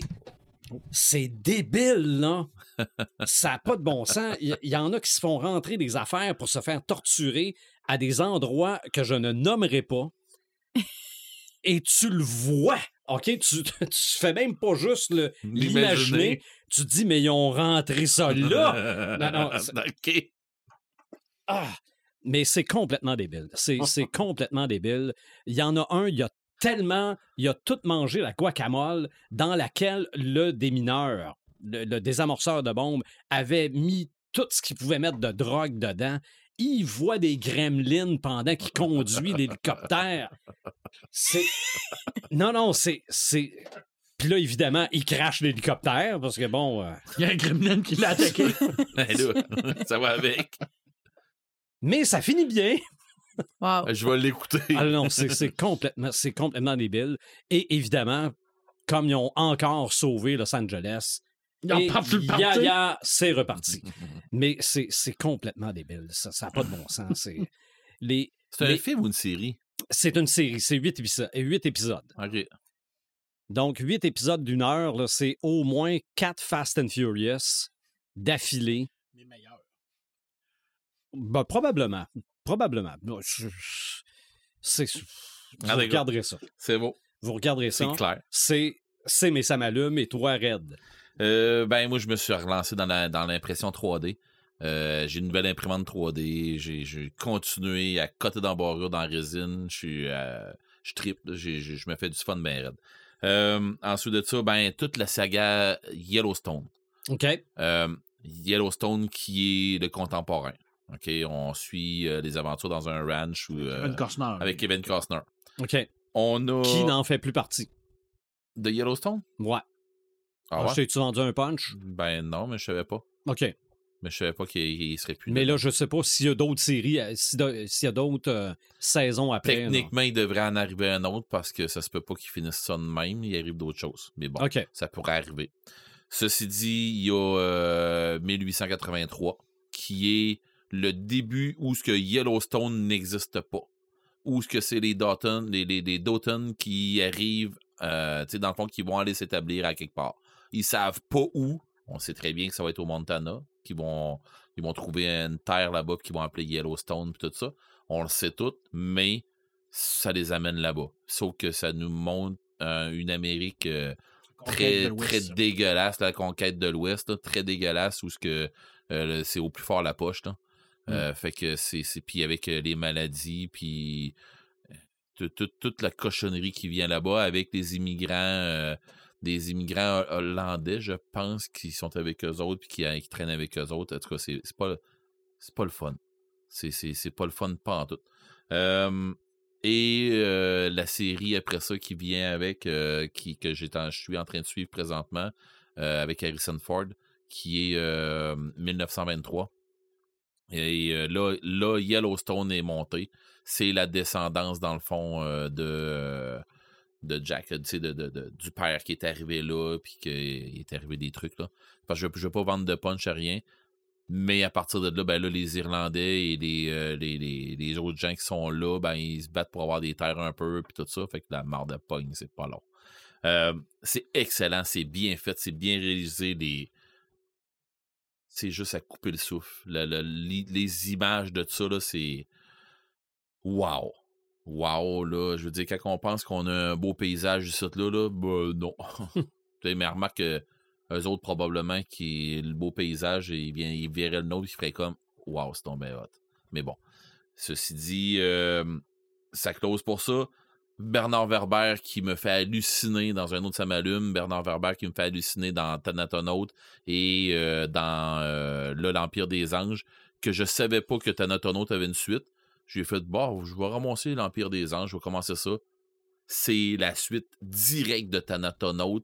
Thanatonaut finit, la suite, la- l'Empire des Anges commence où Thanatonaut finit. C'est. C'est même pas. euh, je vous dis, c'est hot la manière qu'ils ont fait ça. J'ai adoré quand j'ai compris ce qui s'est passé. J'ai fait OK. J'ai- très bien compris la fin de Thanatonaut. Quand j'ai compris c'était quoi la passe du début de, de, hum, de voyons, je le dirais pas, quand j'ai compris le, le début de l'Empire des Anges, c'est là que j'ai fait OK, c'est la suite de l'autre, là. Fait que c'est là que j'ai fait c'est wow, c'est vraiment hot. Une chance que tu les as pas lus à l'envers. Ouais, non, il aurait pas fallu. Euh, c'est ça, j'ai vraiment trippé. J'étais un peu comme Joël. Je voulais te dire tantôt que je partageais ton ton ton Samalume de 2024. Je vois, moi, pour moi, personnellement, je vois 2024 comme une belle année. Je pense que ça va naître une bonne. Elle commence bien. Puis elle commence sur un gros hype. là. Tu sais, fait que euh, ouais, c'est question film, ça va peut-être être euh, ordinaire un peu, mais c'est pas grave, le restant. euh, Pouvoir se rattraper sur notre pile of shame. Oui, oui. clairement, j'ai- C'est vrai. J'ai tellement de pile à peindre, moi, là, c'est l'enfer, mais bon. Je devrais peut-être dire une pile, une, une pile of pain, moi, là, de mon côté, mais bon. Euh, Puis j'ai tellement hâte de voir ton roman qui va sortir, ton nouveau que j'ai.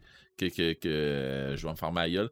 Mais euh, j'ai tellement hâte de voir le nouveau. Puis j'ai même pas dit le titre parce que je suis. j'ai- Ces machines que nous devenons. C'est ça. Puis la couverture est. J'ai vu J'ai la vraiment hâte de couverture. voir le montage. J'ai pas vu le montage encore là, avec le titre et tout. J'ai hâte de voir aussi l'autre affaire sur euh, YouTube aussi. Oui, qui sort. Je suis en train de travailler dessus. Je pensais que t'allais dire, mais il faut qu'on la refasse. Non, non. Mais euh, d'ici deux semaines, là, d'après moi, on devrait être bon pour sortir. Cool. ça, là, ouais. Ah, Plein de choses en tellement hâte, là, 2024. pour vrai. C'est probablement, à moins que le livre de Warhammer sorte avant, que je l'aie avant, là, mais c'est probablement le premier livre que je vais m'acheter de l'année. Ça, c'est une façon de dire Oui, que euh, puis je veux tu- avoir un livre dédicacé. Oui, ah non, ça c'est officiel. euh, Puis il va y avoir une une, boîte- prévente s'il y a une bientôt. boîte Oui, c'est une Bizarre. boîte, ben oui. C'est ça, s'il y a une boîte Je weirdo sais, qui- hey, qui je- arrive je avec ça, sais je pas la encore veux. s'il y a une boîte. Ok. Il faut vraiment. Écoute bien, là. Là, je te le dis en primeur, s'il y en a une, j'en veux une. Mhm. Mais euh, mon, mon éditeur est ouvert à, à mettre une boîte en Ok. pré-vente, un coffret littéraire comme j'avais fait avec les autres livres. Mais c'est parce que c'est le temps que ça demande C'est pour ça. faire le montage, mais mettre mais les tu peux suggérer ce que ça prend pour aller avec, pour qu'on se la fasse, nous autres. Ah mêmes. oui, ça, ça serait une bonne idée. Faire une suggestion Don't de- give a oui, fuck, oui. dis-y que moi j'en veux une.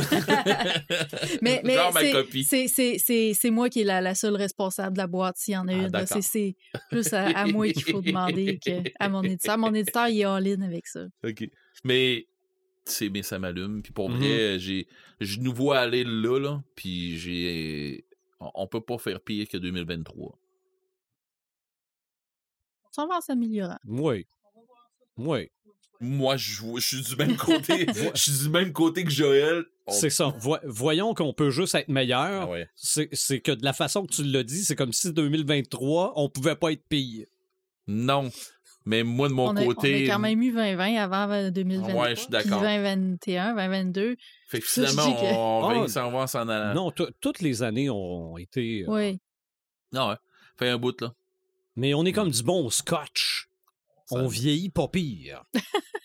C'est pas le vin qui vieillit bien? Ah, le scotch, Le il vieillit scotch pas pire aussi. aussi. Oui. C'est Je ça. dire que On, ton on titre, perd, euh, on perd de la matière un peu plus on vieillit. Là. Ben là, je parle Tu du des scotch. cheveux? là. Je parle des scotch.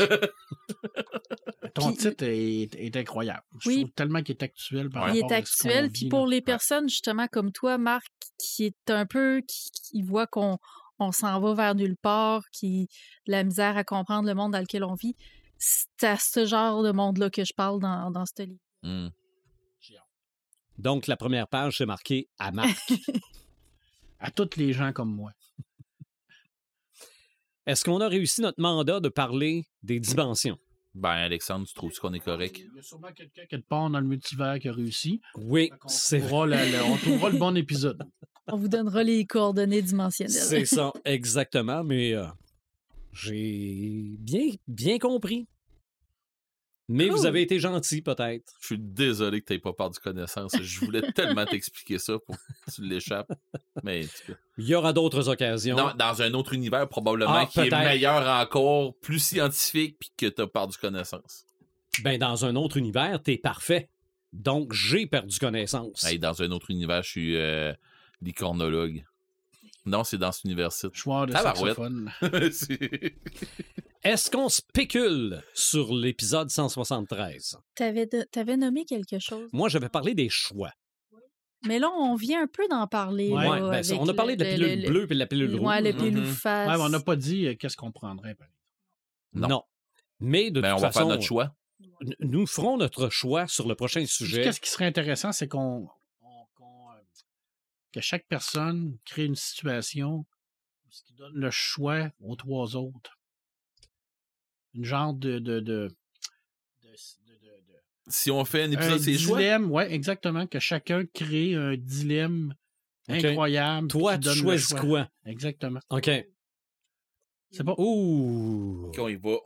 On, on ferait ça? Ben, je sais pas, Bon, on je pourrait lance faire ça, mais, je lance mais pas là. nécessairement au prochain épisode. OK, c'est Ah. beau. Je lance l'idée, là. On va jusque où là-dedans? Et moi, j'ai j'ai décadence dans la tête. La là. seule limite, c'est ton imagination. OK, mais est-ce que on dit le choix est là ou le choix que tu aurais dû faire avant? Non, non, c'est là, là. Là, là, tu fais ton choix Une là. telle situation Avec- qui t'arrive, qu'est-ce que tu fais? On se créerait un échange de cadeaux bizarre. C'est comme un livre dont vous êtes les héros, dans le fond. Ouais. Ou- Oui. Je vais pas me ramasser au chapitre 14, s'il vous plaît. Ça va pas bien, là, au chapitre, au chapitre 14. Ouais, mais malgré que le, le livre dont vous êtes le héros, c'est le D qui faisait le choix. Pas tout le temps. Pas tout le Non, temps? pas tout le temps. OK. Non, tu prenais ta décision bien souvent. OK. Mais bon. Mais ça pourrait être. Bon, en, En tout cas, ça va être un sujet dans notre. Oui, Dans je, notre- vais, je vais dans l'ajouter notre dans la pile of. Je je trouve que ça ressemble à un livre dont vous êtes la victime. ça existe en passant. Oui. Ah oui. Oui. Ah, ça, je savais pas. Ah ouais. Le livre dont vous êtes la victime. Ouais. OK. Ben, coudon, je vais euh, rajouter ça sur ma pile of shame. Vous continuez de nous suivre sur notre page Facebook, sur nos différentes plateformes de streaming, sur YouTube. Ouais. On se retrouve à l'épisode 173 et bonne année 2024. Oui. On en a parlé un petit Bonne peu année les ça Bonne regardait bien pour cette année, mais peu importe ce qui arrive, laissons-nous euh, ouverts aux surprises. Puis de toute façon, c'est comme ça qu'on fonctionne. Oui, laissez-vous surprendre. Oui, Embarquez. absolument. Absolument. Embarquez des niaiseries des autres. Pas toutes les niaiseries. Les nôtres. Moi, les nôtres. Oui. Longue vie prospérité. Ça, c'est non. Non, que la force soit avec toi. Ah! Épisode 173 bientôt.